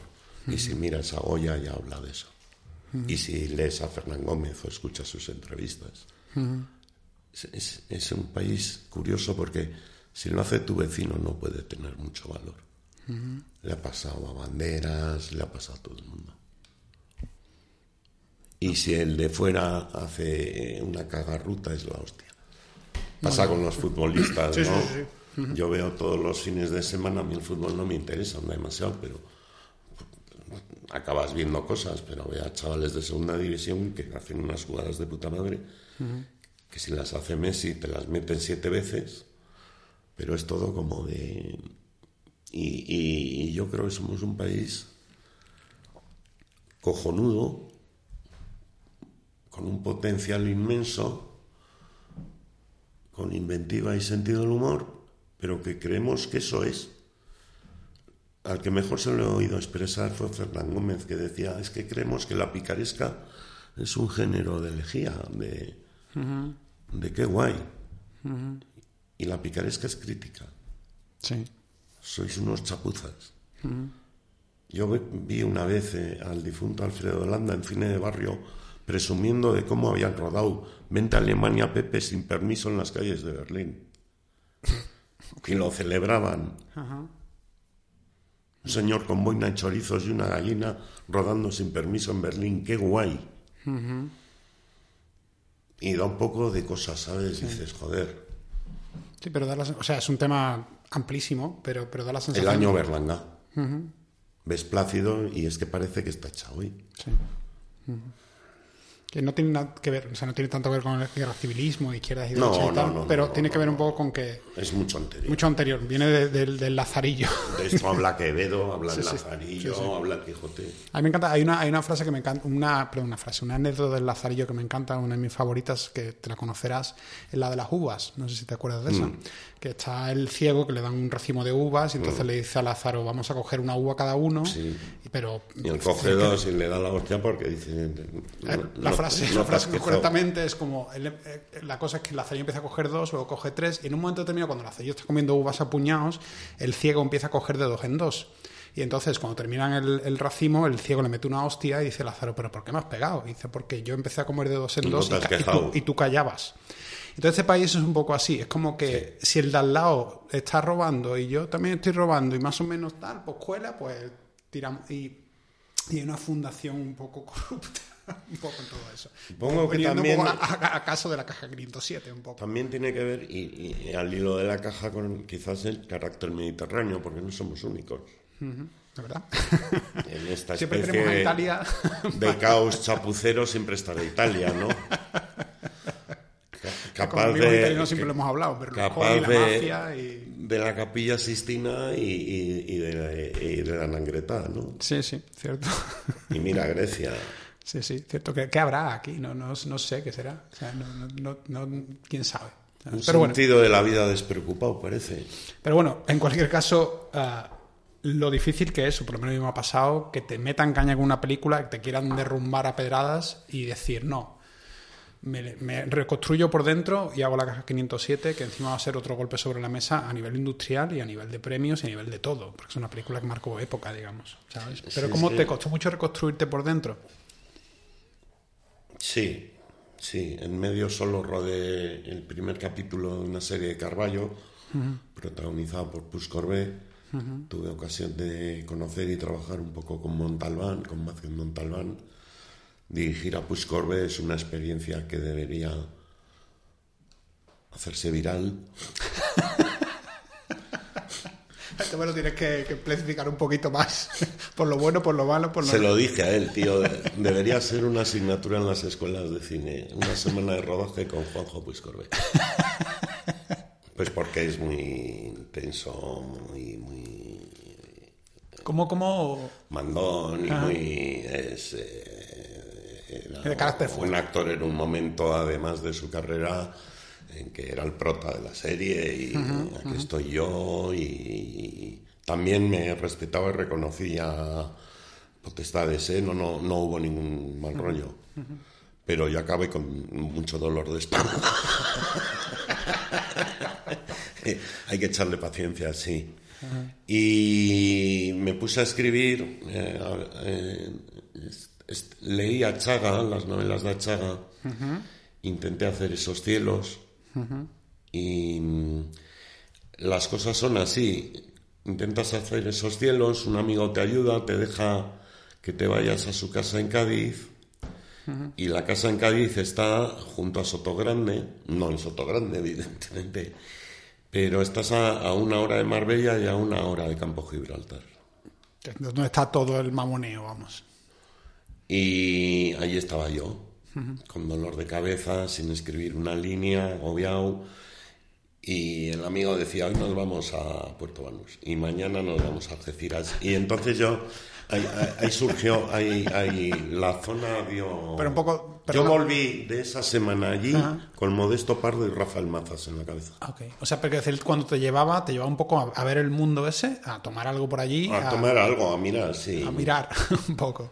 Y luego ya sabes cómo somos. O sea, Sí, sí, si me sientas en el asiento del copiloto, soy como un perrillo. Saco la cabeza y lo veo, pero todo. O sea, hasta una señora colgando la ropa y al fondo, según paso, ¡sin! Me he dicho, un calzoncillo rojo. pero el contraste es, es que es pasmosa. Es que, claro, la zona dices, ¿pero qué está pasando aquí? Y luego yo siempre he sido de. Pues estudié periodismo, de leer papel. Yo tengo un periódico recortado sobre mi mesa ah, es- ah, eh, hoy, de este fin de semana. Ah, ¿Te, ayuda a leer el periódico todos los días o la mayoría de los días? Sí, la tijera. Sí, todos los asuntos del Caravaggio y del Goya este que han aparecido era el, el McGuffin de 2014, hijos de puta, la peli que nos hicimos con Telecinco. Ah, ok. Vale, vale. Y va de un expolio de un Caravaggio oculto y en una herencia Junior lo que quería es, mira, entra en sale mi madre, me sacas el Caravaggio. Ese era el argumento inicial. Ese era el arranque. Entonces, claro, cuando lees en el país lo del Caravaggio y que Esperanza Aguirre había vendido un Goya y tal, dices, joder, tío, si, si no A es mí un guion hace cinco años. Yo siempre estoy enganchado también al periódico y una cosa muy graciosa que me ha pasado últimamente en el, proce- el proceso de, una, de un guion que estaba escribiendo con otro guionista. teníamos un punto de giro que, que, en su idea original era más sencillo y en mi idea original tenía que ver un poco con, la, con el abuso por parte de los curas, un poco el abuso sexual por parte de la, de la iglesia. Y entonces yo insistía, insistía en que quería ir por ahí y él decía que no, que no, que no, que no. Y al día siguiente nada más que hacían aparecer en el periódico abusos y más abusos de cura. Entonces yo, le todos los días los, los recortes como diciendo, ¿lo ves? ¿Lo ves? Paco, yo estoy convencido de que si tú sintonizas con un concepto, una idea o algo, te empiezas a dar de narices con ella. Porque hmm. están por ahí, pero solo las ves cuando tú estás queriendo ver eso. estoy de acuerdo. O sea, si piensas en jorobado, te vas a cruzar a dos. Si no piensas en jorobado, igual te cruzas a 15 y no ves a ninguno. Es que me hace gracia porque cuando vino mi primo del pueblo a Madrid, yo vivo aquí en Chueca, y entonces de repente estábamos en la esquina de Gravina con. Espérate, era Barquillo con, con otra calle. Bueno, Barquillo con Gravina o algo así. Y entonces me dice, estamos desayunando yo en un bar, y me dice, primo, joder, ¿cuántos ciegos hay en Madrid? Y le digo, primo, que estamos hablando de la 11. Ahí en ese caso tenía sentido. bueno.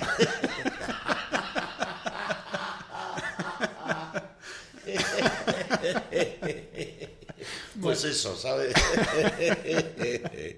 Pero yo creo que, sí, que te encuentras, te encuentras.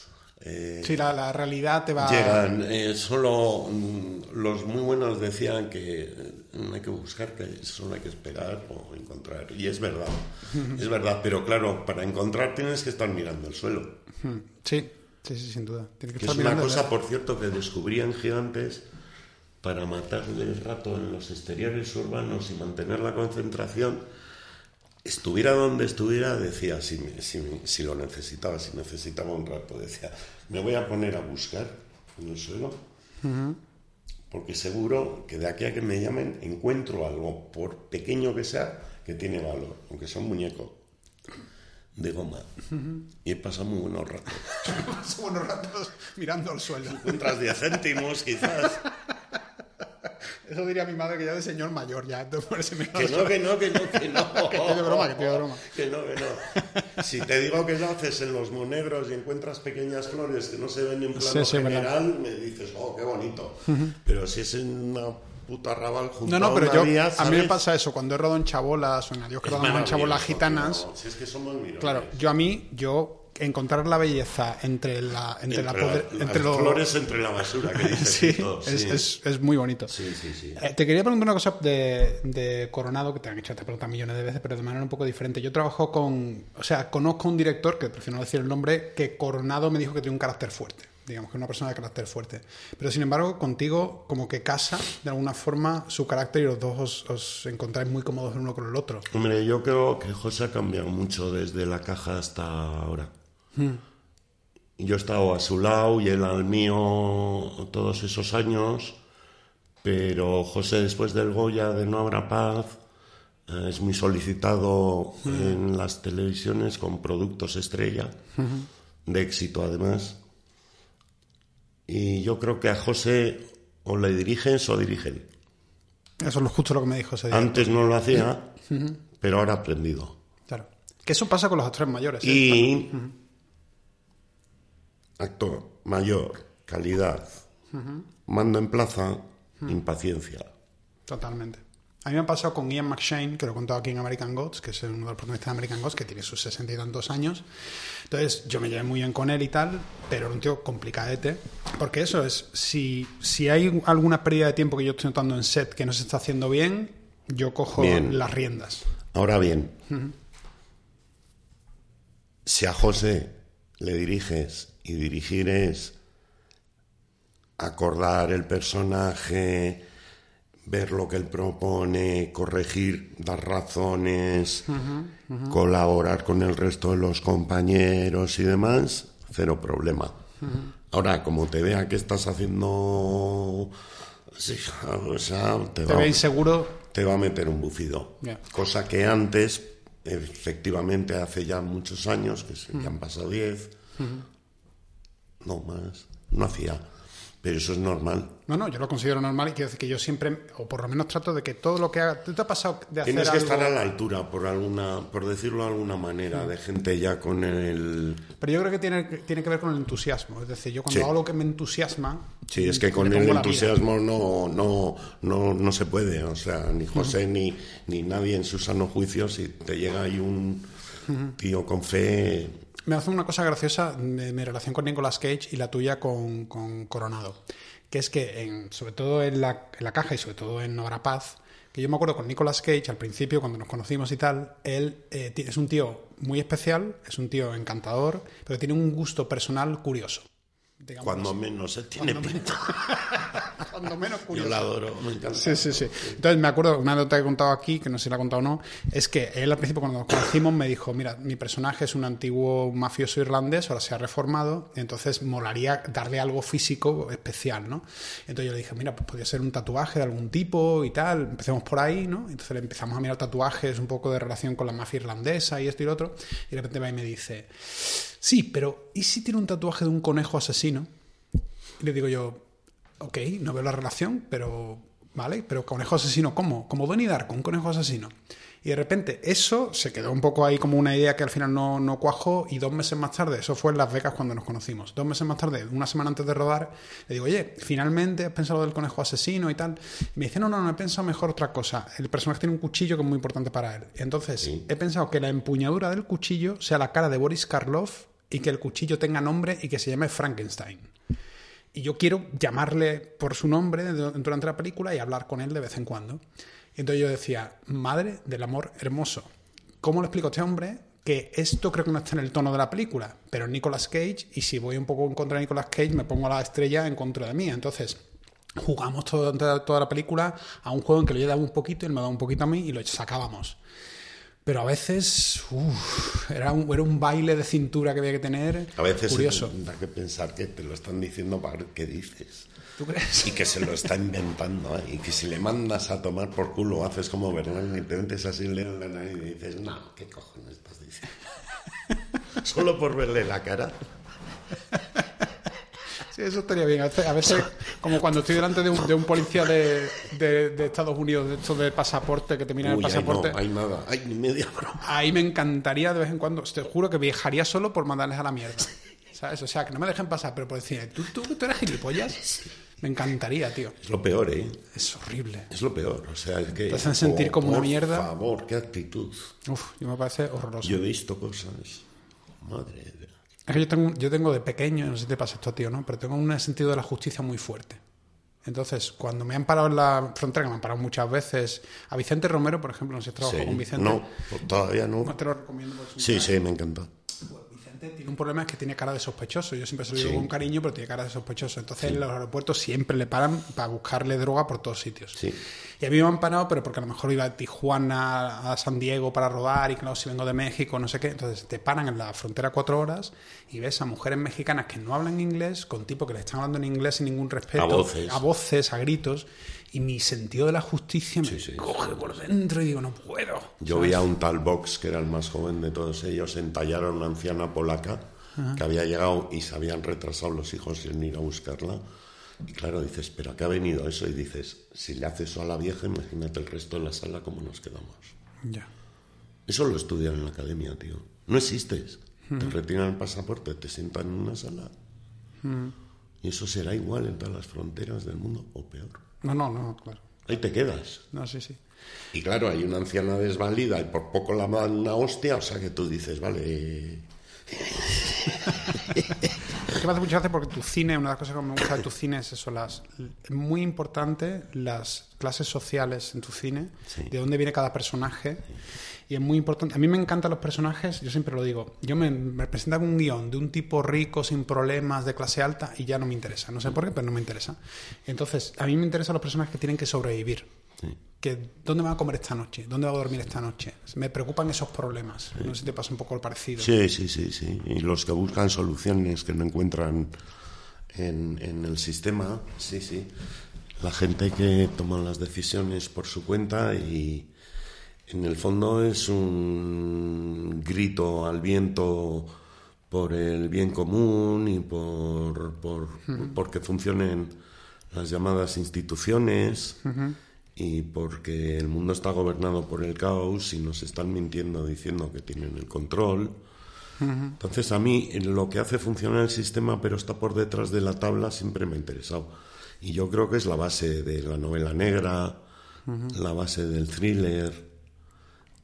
Y creo que es casi una obligación de cronista, por así decirlo, esa sensación del cineasta contemporáneo, de intentar, por lo menos, si no encontrar explicaciones, y hacer preguntas al funcionamiento del mundo.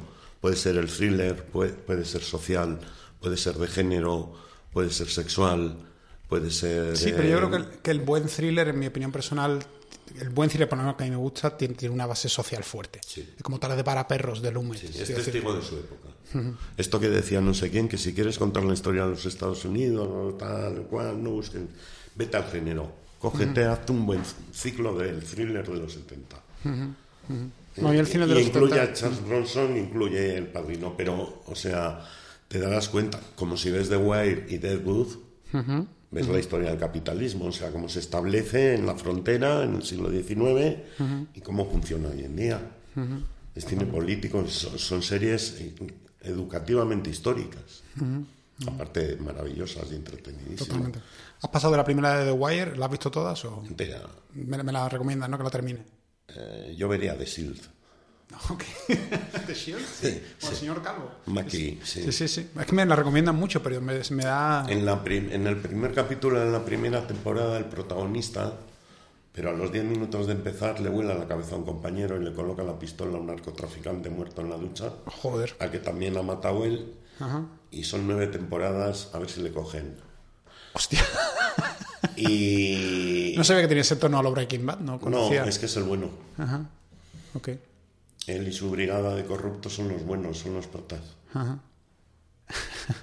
Es pura adrenalina. La... Hay una temporada que les meten a Glenn Close, de nueva directora de la comisaría, que va por ellos y no. Y otra es Forrest Whitaker, Ah, hostia. que está casi a punto de trincarle. es pasmosa la serie esa. Eh, bueno, hablando de eso, no para, para los malvados es, conecta un poco con esa idea que tiene, tienes Sí, pero esa comillas. parte, eh, sí, yo creo que la vi después. Quiero decir que No habrá paz para los malvados es tiene que ver más con todo por la pasta está de nuevo Chester Himes. El- la idea es muy básica, es convertir al puto Clint Eastwood, a Harry el sucio, al hombre de la pistola, el que siempre ha sido el que está de nuestra parte, por burro que sea. Por cierto, ayer ponían el principiante de la de Eastwood con Charlie Sin y me estaba encantando. Cuando la vi de joven me pareció encantador. A mí hay una, hay una de Eastwood que me flipa, que es la de Carl Russell y Eastwood, que, que se- que hay un tesoro metido en una capilla en medio de la nada. No sé si te acuerdas de esa. Es No, es película. Carrasel, es... eh, ¿No es Carrasel? No, es... se eh, parece mucho a Carrasel. Es Valor de Ley, hijo de Bridges. Ah, Jeff Bridges. El coño. botín de... La primera Es que en peli, aquella época Jeff Bridges y Russell se parecían mucho. primera peli de Chimino. Es primera pérdida de Chimino, el botín de 500 mil dólares o no sé Sí. qué. Esa película es maravillosa. Maravillosa. Es increíble ese final. Maravillosa, ese con final. George Kennedy de malo. Sí, sí, es espectacular. Pues ese es el cine de los 70, o sea, yo siempre que me hablaban de mis primeras películas me decían, sí, que Tarantino, que estás copiando Tarantino, que esto, que lo Tarantino, otro. ¿qué Tarantino? Y yo decía, no, no, que es Lumet y que es Nosotros los somos 70, que es aprendidos Chimino. de los mismos que, que aprende Tarantino. Y de mejores, por cierto. Hay una cosa que no me gusta nada de Tarantino, su apología de los Corbucci, Romero Marchén y del cine povera. Y resulta que te gastas 115 millones en rodar dos tontos muy tontos en Hollywood, tío. Es un poco insultante. No, nos perdones la vida, no nos quieras tanto al Spaghetti Western y a los europeos. Y cuéntame algo de una vez. Y a mí me, a mí me exaspera. Yo es que No me ha te- contado nada tengo en- dos cosas con Tarantino que, que no sabrás, pero que, que me parecen curiosas. Una, que estuvo con el equipo de Django Unchained eh, rodando mi película esta en Nueva Orleans de Mr. Right. Me contaba un poco anécdotas del rodaje de Tarantino de Django Unchained. Y una cosa que me sorprendió, porque Tarantino siempre ha hablado mucho, siempre ha hablado de su, de su rigor y de alguna manera su respeto por el cine, ¿no? Siempre ha dicho eso. Entonces me decían, joder, pues Tarantino llegaba a, la una de la tarde a rodar, súper tarde, como tal, que se acostaba a las tanturrias de una borrachera. Y yo decía, joder, tío, bueno, vale, tienes tu derecho, ¿vale? Pero claro, cuando tienes 150 millones, como dices tú, y tienes cincuenta y tantas semanas de rodaje, Pero... Que no, que no, ven aquí en cinco semanas y venga, tira. Tira en cinco semanas a ver qué te claro, sale. Claro, hazme, hazme el chulo putas. Toma, toma el lápiz. Y llega tarde mañana, tú mismo, vas Claro, a claro. rodar dos horas. Sí, sí, sí, sí, claro.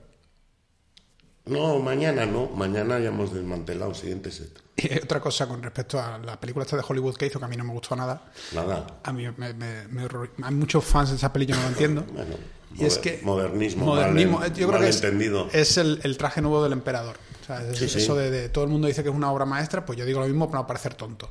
Eh, y un poco me, me pasó una cosa que no sé si sabes la anécdota de Steve McQueen y de Bruce Lee no sé si la conocías ya de antes o no. No. es muy buena.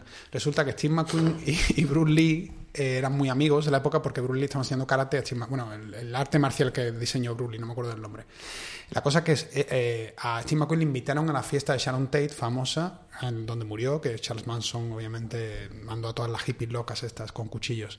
Entonces estaban invitados a la fiesta. Pero Steve McQueen en, el último momento eh, se conoció a una chica, se lió con ella, llamó a Bruce Lee y le dijo, oye Bruce, que al final no puedo ir, eh, que estoy liado, si quieres ir tú solo a la fiesta de Sharon Tate, tú, pero yo no voy. Y Bruce Lee, que era un tío muy tímido, dijo, "Eh, yo solo no voy a ir, qué pereza. Pena. Total.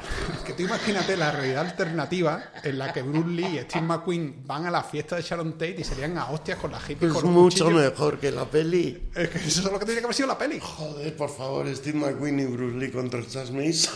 Es que yo pensaba que iba a ser eso. La, la película pensaba que iba a ser eso. Y digo, perfecto, va a hacer esa peli, pero no se hizo otra cosa. Ya, con eso me decepcionó. la cara a Bruce Lee, pobre. Ya, sí, sí, pobre Bruce Lee, joder.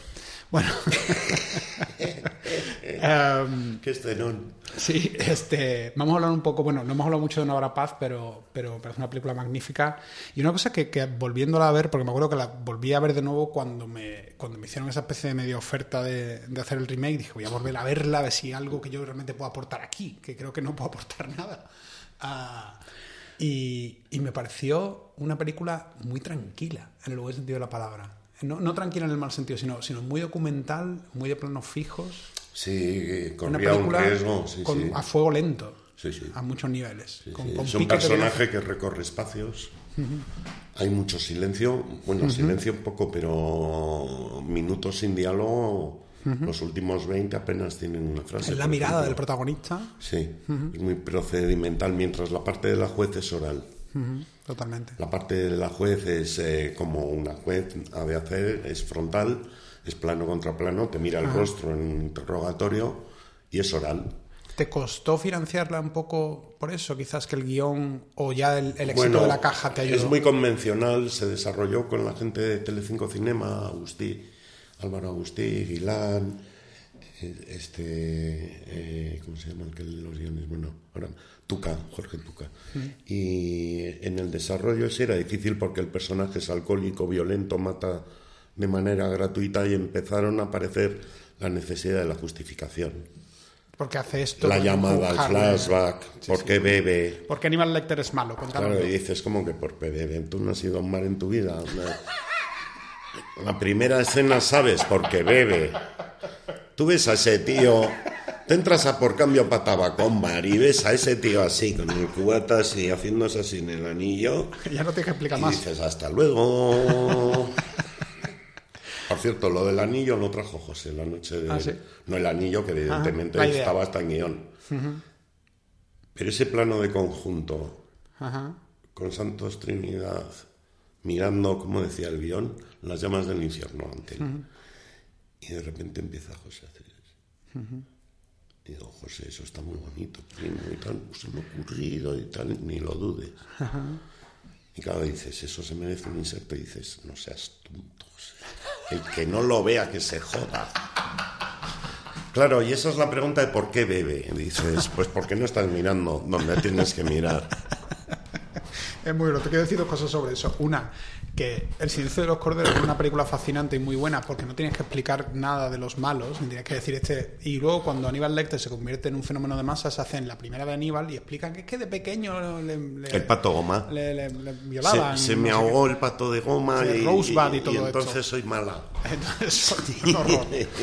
Y luego otra cosa que, que me, que me encanta lo que acabas de decir. ah, ay, mierda, que era, se me ha ido la pinza. Ah. Santos Trinidad. Sí, Santos flashback. Trinidad. Santos Trinidad. Qué magnífico nombre, Santos Trinidad. Sí, ese Es lo un tenía desde magnífico hace nombre. años. Era para Sancho Gracia. Ah, no me digas. Qué bueno. Era para Sancho Hay uno que te va a gustar, que me leí una novela de terror mexicana que adapté a largometraje y luego al final se hizo como serie y tenía uno de los mejores nombres de personaje que recuerdo, que es Elvis Infante. Qué maravilla. Que es un nombre ya que te dice todo. A mí y con Mitchell cuando escribimos nos gusta mucho, lo he visto hacer ¿eh? en algunos novelistas y demás, anclar casi el sentido del personaje en el nombre, Modesto Pardo. Totalmente. Mira, viniendo aquí en la calle Fuencarral, hay una óptica que conserva el rótulo de la antigua tienda de semillas. Robustiano Díaz Obeso. semillas, eh, grano, el 104, ¿eh? Sí, sí. Eh, enfrente de la estación de autobuses de Avenida América está la doctora Muelas, dentista. Y una vez vi en Telemadrid a un señor al que entrevistaban porque se había caído una cornisa. Y ponía Don Ramón Golpe, testigo. Todo esto que estoy contando es cierto. Y si te lo inventas, dices, joder, ya te has pasado. Ahí no te va a gustar. Ah, también aquí tengo yo una buena.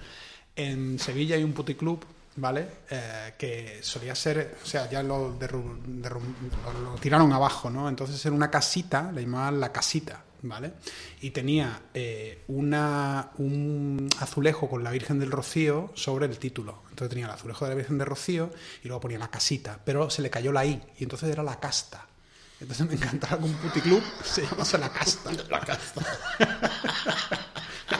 es un muy buen nombre. Me encanta eh. lo de los nombres. Por ejemplo, mi primera película también tiene una cosa en carne de neón que, que yo pensaba, porque yo de pequeño, cuando me montaba en un coche con mis padres y hacía el, el trayecto por Sevilla, Cádiz y todo eso, por las noches las luces de los puticlubs para mí eran hipnóticas.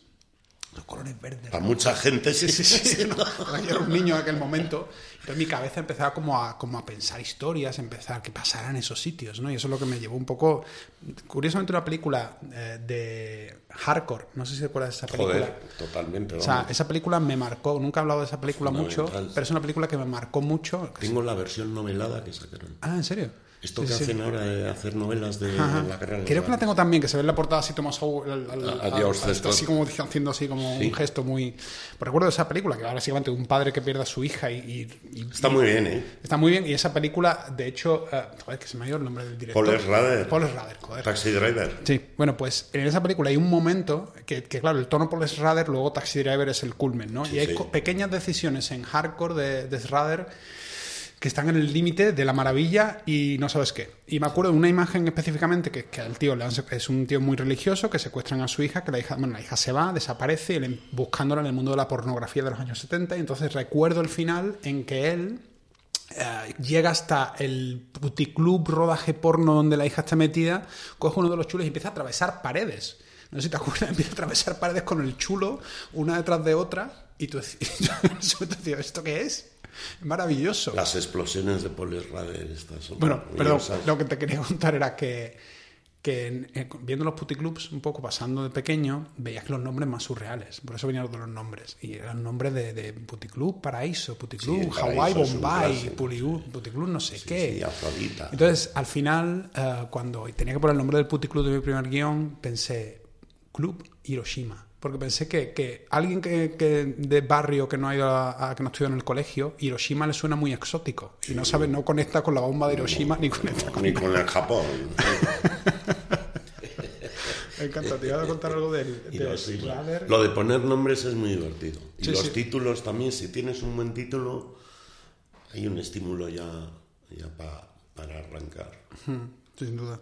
Oye, eh, quiero hablar, que antes que se nos vaya todo el tiempo, de, de- ¿No acabas agotado cuando ruedas series? De, emo- físicamente. O sea, ¿cuántos episodios tenía Gigante y cuánto ha tenido la última de Libertad? ¿Cuánto, 16 semanas de rodaje han sido O libertad. sea, es como dos películas seguidas. Sí, no, no acabó, no seguiría. ¿En serio? Sí, Sí. Joder. sí, yo me canso mucho más sin rodar. Y, y bueno, y otra pregunta. También lo, lo tengo fácil, ¿eh? insisto, tengo un equipo a prueba de bomba y toda la confianza ya de la zona y el equipo es habitual. Entonces, es, por muy duro que sea, y Libertad ha sido físicamente muy dura, pero era la experiencia que tenía que ser. Me refiero a mucho madrugón, mucho traslado, invierno, lluvia, frío, bajo cero, caballos, complicado. eh, físicamente, o sea, yo tengo tres bypasses. Eh, exigente, ¿no?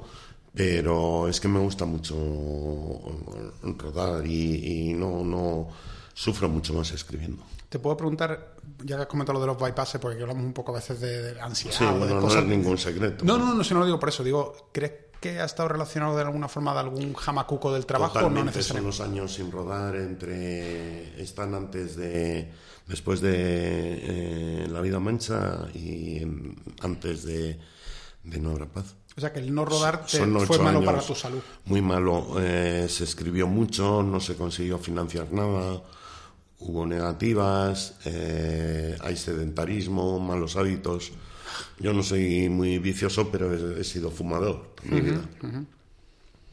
Yo es que a mí me adelgaza rodar. Y, a mí también. Yo adelgazo en el rodaje, pierdo 3-4 kilos así, pim, pam, pim, pam. Porque no me paro, o sea, estoy siempre... Ni paras ni tienes tampoco grandes necesidades de comer. Luego está el maravilloso desarreglo horario, ¿no? Que llegas a la noche a tu casa cansado y tienes 3-4 horas que son... Campana, o sea, no me molestes, no cenas o cenas algo, pero estás preparando el día siguiente, posando el día de antes.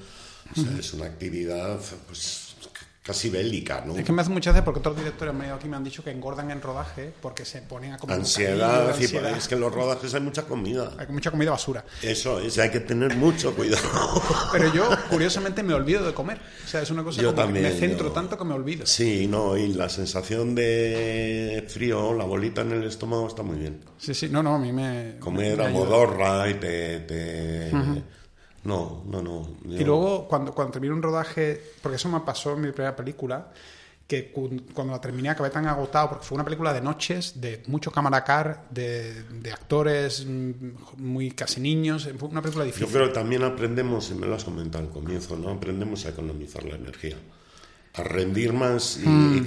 a mí siempre lo comparo en la metáfora con el batería de Bruce Springsteen, el de okay, la esa metáfora. Cronenberg. Está cuatro, horas, está cuatro horas de batería de Bruce, que hay que estar. Y es que no se despeina.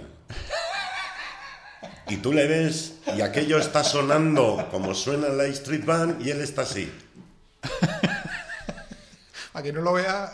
Y ves a Charlie Watts, el de los Rollings. Para que no lo vea, Enrique está haciendo movimientos muy pequeñitos. Sympathy for the Devil, ¿no? Está ahí como que ni se mueve. Yo me quedo flipado, digo, pero hostia, es, como el maestro japonés, ¿no? a mí me pasó, me pasó eso con Danny Glover, rodé con Danny Glover, el Danny Glover de Arma oh, Letal. qué maravilla. Eh, y, te juro que es la, única vez en mi vida ah. que he cortado un plano de un actor, el mismo tamaño de plano, dos tomas diferentes y se movía tan poco que no se vio el corte. Imposible. Pues coló. ¿Y qué vas a hacer? Dice, nada. si no Pero hay una cosa que quiero comentar sobre lo que has dicho, que es que a mí me ha costado, pero me está empezando, no, tranquilo, me, está lo estoy empezando a ver ahora, porque como he roto siempre tanto fuera, me ha costado crear equipo mío aquí. Entonces voy creando equipo muy poco a poco. Entonces ahora tengo un montador que me gusta, una compositora que me gusta, um, un vídeo de foto, tal. Empezar a delegar, empezar a confiar porque si no, cuando eres joven lo quieres hacer todo tú. Todo tú y tienes energía para todo tú, pero hay un momento en que ya no da para más. No, no. Y que descubres además... Hay una cosa que le oí una vez en un documental intrascendente a un astronauta francés que había estado en la Mir una temporada en la miel por lo visto te aburres como, una, como, un, champiñón, ¿no? Y el tío se le había ocurrido hacer un experimento que era meter en un sobrecito azúcar, café y sal. Que no sé por qué tenía en la mira azúcar, ni café ni sal. Whatever. La alegoría es que al cabo de un rato de flotando la bolsita se dio cuenta que se estaban asociando. Que se estaban pegando, porque flotando en gravedad cero, pues movimiento y tal. Y me pareció una alegoría maravillosa, una metáfora muy bonita de cuando funciona bien un equipo de cine, ¿sabes? O cualquier equipo de trabajo, cualquier trabajo en equipo. La gravedad cero, es decir, las cosas están tan bien encarriladas que se asocian juntas, vestuario con la dirección de arte, hablan en este ta ta ta, y todo el mundo sabe que está haciendo lo mismo, que es lo que nosotros hemos tenido a bien marcar o reconducir y ello va como solo. Entonces es cuando notas que te puedes dedicar a dirigir de verdad, porque no te tienes que ocupar de... De 27 cosas. Y que llegan solas, y llegan bien. Sí, muchas veces eso. Yo a veces lo mejor Si hay un montón no tienes de que hacer nada, entre Claro, comillas. Un montón de gente pensando en la misma dirección, tío. Y gente de talento, porque estamos rodeados de gente con un talento artesanal de puta madre. No, pero estoy totalmente, cualquier cosilla. totalmente de acuerdo contigo en que creo que las energías focalizadas. Yo a veces Sí. estoy rodando algo y digo, coño, la de cosas que podrían salir mal ahora mismo, Sí. en este momento Sí, es de milagro, tensión o de acción, pero hace todo claca, claca, claca y, se ¡pum! coloca. Sí. Y eso me parece, sobre todo en la acción, alucinante. Se llama armonía en Bellas Artes. Equilibrio, sí, y las cosas sin. Totalmente. Em, hay una cosa que te quiero contar que, que no se me puede olvidar. Dos cosas. Una, yo estuve a punto de escribir un guion de bandoleros al final. y siempre cuando has hecho por fin esta serie, que por cierto, una cosa que te voy a preguntar también es, se ha sacado un peli y se ha sacado en serie. ¿Y eso por qué ha sido? Un poco. Eso ha sido eh, cuando acabamos el montaje de la serie, la copia estándar, eh, se la pasamos a los equipos de Movistar Telefónica, verano del 2020, en una sala de Fuencarral.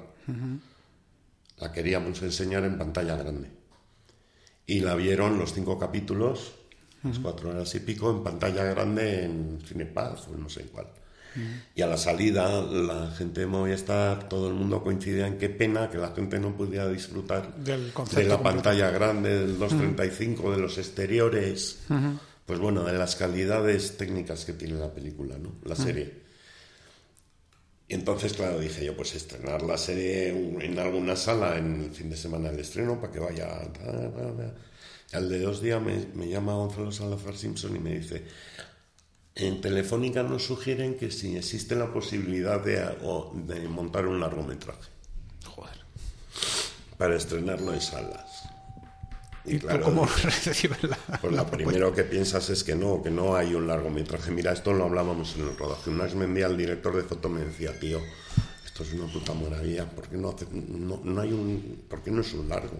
Le digo, que no tenemos argumento, una, joder, que es una serie de, de idas, de venidas, de no hay un argumento así muy definido y tal. Pero la añoranza en la pantalla grande la teníamos, ¿no? Gigantes también la vimos en pantalla grande con el equipo, nos permitimos ese lujo. Y me encerré con Asten, con la montadora, y me pasé el fin de semana anterior, ya sabes, Como armando Quitando el cachos. puzzle. y la condición que yo creo que hubieran aceptado es que si era un cortapega y una chapuza ni hablar, y que la peli era distinta. Es decir, mezclas, grabación de músicas, tal. Hay que pagar, hay que... Sí, sí, sí, sí, sí, sí. hay que hacerlo bien. Sí, sí, sí. Estuvimos dos meses trabajando, pero en el primer montaje yo ya vi que duraba 2.35, que había un largo. Un largo que era el nervio central de la serie, porque la serie luego tiene muchos, es como si fuera un viaje con muchas paradas, desvíos. Ahora vamos al monasterio de tal, que vamos a comer aquí con este señor que tiene aquí una tumba de un niño y tal, y luego volvemos. Entonces, Hubiera sido imposible con gigantes, pero con esto nos pareció que estaba bien. Y ahí surge el largo. Que- Nunca hicimos un largo, nunca se quiso hacer un largo, nunca se rodó pensando nada en ningún largo ni nada. Creo que es la primera vez, por lo que haya oído, que alguien ha hecho algo así, como No. una serie y luego, luego convertir eso en un largo. No, lo No, oído nunca. Asayas Carlos, Berman, Gritos y Susurros o Fanny Alexander. Aquí creo que se hizo con Fortunata y Jacinta. Ah, verdad, verdad. Se. Ahí hizo recuerdo, con una cosa italiana, La Bella Juventud o algo así, Ajá, sí. que eran muy buenos en largo en la serie. Cierto. Y sí, sí hay precedente. Y luego lo han hecho muchos los americanos cuando hacían en nuestra juventud los episodios piloto, Ajá, los estrenos TV. Ajá, Ahí tiene, tiene Fuller Westerns, tiene Donald Siegel. es verdad. Películas hechas para televisión que fueron un cagarro, pegaron dos capítulos y se estrenaron como peli. En los westerns estos que se ponen en Telemadrid por las tardes, Ajá. cazas alguna de estas rarezas, todos setentas. Ajá. Sidney J. Fury, te puede caer por ahí. Ah, hay una cosa de los 70 que te quiero contar que no sé si la conoces que me fascina. Es cuando vuelves a ver determinados clásicos de los 70. Una de mis favoritas es de Friedkin, en la película con Pacino, eh, A la caza. A la caza. Entonces, cuando volví a ver la caza, la había visto con 15 años, con 20, y la volví a ver hace dos años. Y de repente ocurre una cosa en la caza que no sé cuánto hace que no ves a la caza. La tengo fresca. Ah, vale. Bueno, pues entonces. Soy, soy fan de Igual sabes, sabes a lo que me voy a, a ver, referir. dime. El momento del cowboy negro desnudo. Sí. ¿Vale? O sea, para gente que no lo sepa. Exacto, para la gente que no lo sepa, un momento lo explico muy rápido. Pacino es, Pacino es, es un policía de incógnito que eh, ha, ha metido a un, a un tipo, pues, un posible culpable en un interrogatorio, entonces le están interrogando a él, a Pacino, como si fuera también un testigo de, de un crimen, cuando en realidad es un policía de incógnito. Pero bueno, en cualquier caso, que en un momento determinado están ahí todos haciendo el interrogatorio y tal, de repente se abre una puerta, aparece un negraco de dos metros con un gorro de cowboy desnudo que le pega una hostia a Pacino. Fumando un puro, creo Fumando un recordar puro. en calzoncillos blancos. ¿Vale? Le pega una hostia a Pacino, Pacino dice, ¿qué coño ha sido eso? Y luego sigue en el interrogatorio. Básicamente lo que ocurre. Sí. Entonces yo, después de ver esta escena, digo, ¿qué coño hizo aquí Friedkin? Voy a la hemeroteca, voy a Google y busco cowboy desnudo, tal, tal, tal, tal, tal. Y es que resulta que de verdad en Nueva York, en la época, cuando los jueces tenían problemas, o sea, los policías tenían problemas para pegarle palizas a, a la gente que interrogaba, porque lo iba al juez y decía, me han pegado una paliza. ¿Quién? Y dices, un negro de dos metros Exacto. vestido de vaquero y te dice nada. Ah, vete a la mierda. Sí, sí, sí. Y que hacían lo mismo con varios trucos. Tenían uno vestido de cura o uno vestido de no sé qué. Claro, Y no te puede creer Y nadie. me parece maravilloso que Sí, realmente ocurriera eso de verdad. Lo bueno es que Friedkin haga la peli y escriba el guion sin dar ninguna explicación. Eso es lo bueno, que Friedkin le, le Porque la única opción que te queda es decir, claro, vete tú contando que ha entrado un negro. que ha entrado un payaso con globos y, y ha pegado una patada en los cojones y se ha ido. Eh, señoría, pues fue un payaso vestido. Pero Es que genial esa Es maravilloso. Pero que te quiero decir que sobre todo me, me encanta pensar, igual que me encanta el momento de Bruce Lee y Steve McQueen, me encanta pensar en esos policías diciendo, ¿qué coño hacemos? Y que alguien diga, ¿y si traemos un negro con un gorro de cowboy? No, de- dile al sargento Jones que se prepare. Es que me parece Y maravilloso. dice, ¿qué? Que vayas. Joder, ya sabes. Es, cierto, es decir, el problema que tenemos tú y yo al escribir thrillers, y thrillers a veces con anclados en la realidad y a veces con un toque de comedia negra, en que la realidad, joder, pasan unas cosas Sí, que nos tenemos que superan. andar persiguiéndola y tal. Hay que estar muy atento a anécdotas. A mí me gustan mucho los libros de profesionales, todos los que hay policías que escriben y tal, porque eh, la verdad es que es una pena, igual que los médicos, ¿no? Que no lo hagan más, porque son un pozo de personajes y de historias que a nosotros nos gusta, nos cuesta mogollón acceder. Ya, cierto, cierto. Mogollón. Y este tipo de procedimientos de comisaría, el léxico, por ejemplo, que esto si rascas o sigues a Marlasca, a los periodistas así de sucesos y tal, vas pillando, ¿no? Pero eso tiene que ser un mundo. Un, un- un mundo. Y claro, tampoco tienes tanta opción de tener un confidente policía. Claro. Es, es de un acceso, claro, Pero sienta- no te ha pasado, a veces a mí me han puesto un- en un, por ejemplo, un rodaje a lo mejor. Asesor. Un asesor y siempre lo mando a la mierda. Es que todo lo que te va a decir el asesor, mm, como que ya lo sabes tú, dónde se pone el sello, cómo se lleva la pistola, que, hay que no metas el dedo. vamos, que me ha pasado con policía, asesores médicos, asesores Mira, en Libertad de- hemos tenido un asesor, teniente coronel, historiador, y eso sí que era útil. Ah, ok. Desde Este- para vestuario, los botones de los uniformes, las armas, esa sí, esa no, cómo se hace esto, cómo se hace lo otro, cómo forman, cómo no forman, cómo eran los escopetes. Encima un señor como impecable, ¿sabes? Tintinólogo también. Claro, se le nota. O sea, Tintinólogo. impecable, bien planchado abajo cero. O sea, sí, sí. Tintín, sí, nos ¿Y qué reconocemos mundo- enseguida. Para terminar un poco ya, que tampoco te quiero robar mucho más tiempo. Mm. ¿En qué mundo quieres entrar ahora? ¿Qué mundo te apetece? Si? Tengo ni puta idea. Después de, de Libertad estoy muy... eh, no ha tenido gran repercusión. Yo estoy muy satisfecho de- del resultado y, y que me quiten, nos quiten. Lo bailado ha sido una experiencia impagable, tío. Estás tan cerca de lo que siempre has querido rodar, ¿no?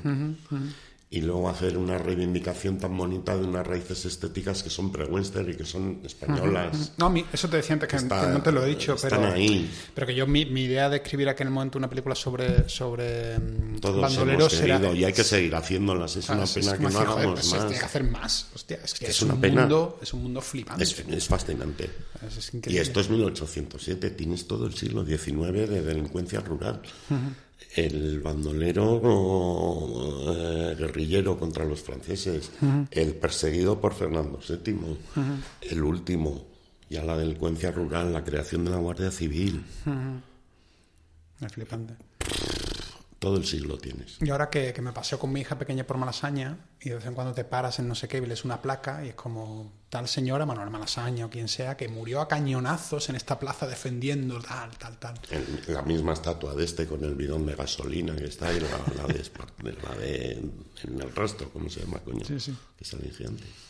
Pero, pero bueno, yo tampoco lo sé. Yo me pierdo. O sea, los momentos en los que creo que lo paso, ya para, para un poco terminar, son esos los momentos entre proyectos, cuando me encuentro vacío y estoy buscando.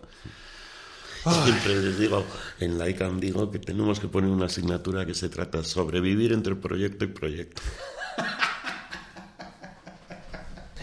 Como que hacer con tu vida entre peli y peli. Sí, y de dónde encontrar la fe para sentarte a, incubar otra y tal, pero siempre es igual, tío. Siempre, siempre puede ser, siempre es la primera y siempre puede ser la última.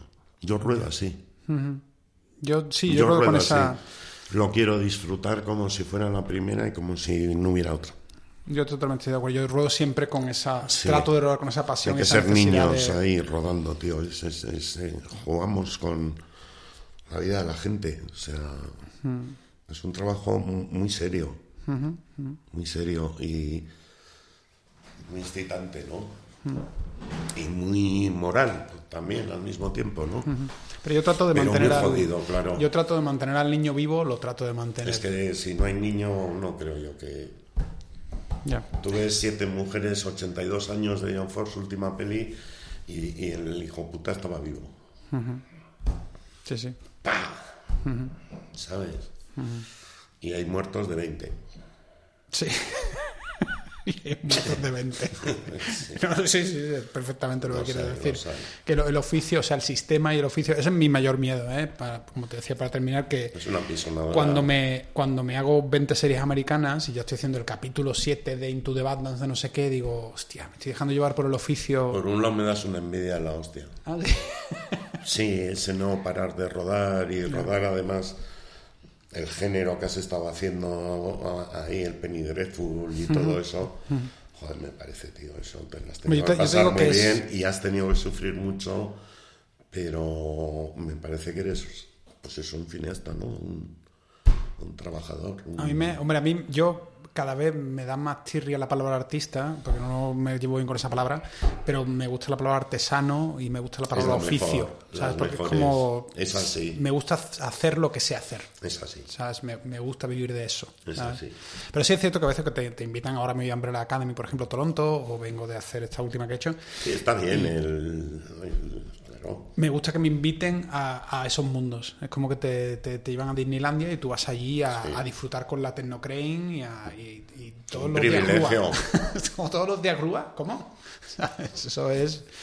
Pero, pero bueno, ahí está. Te dan todos los días grúa, te dan todos los días, te invitan a otros mundos y tú dices, bueno, ¿y mi niño qué pasa con él? Eso es lo único. Pero por mi niño, pues hago a Dios o, la novia gitana ahora. Es tratar de mantener al niño vivo, ¿sabes?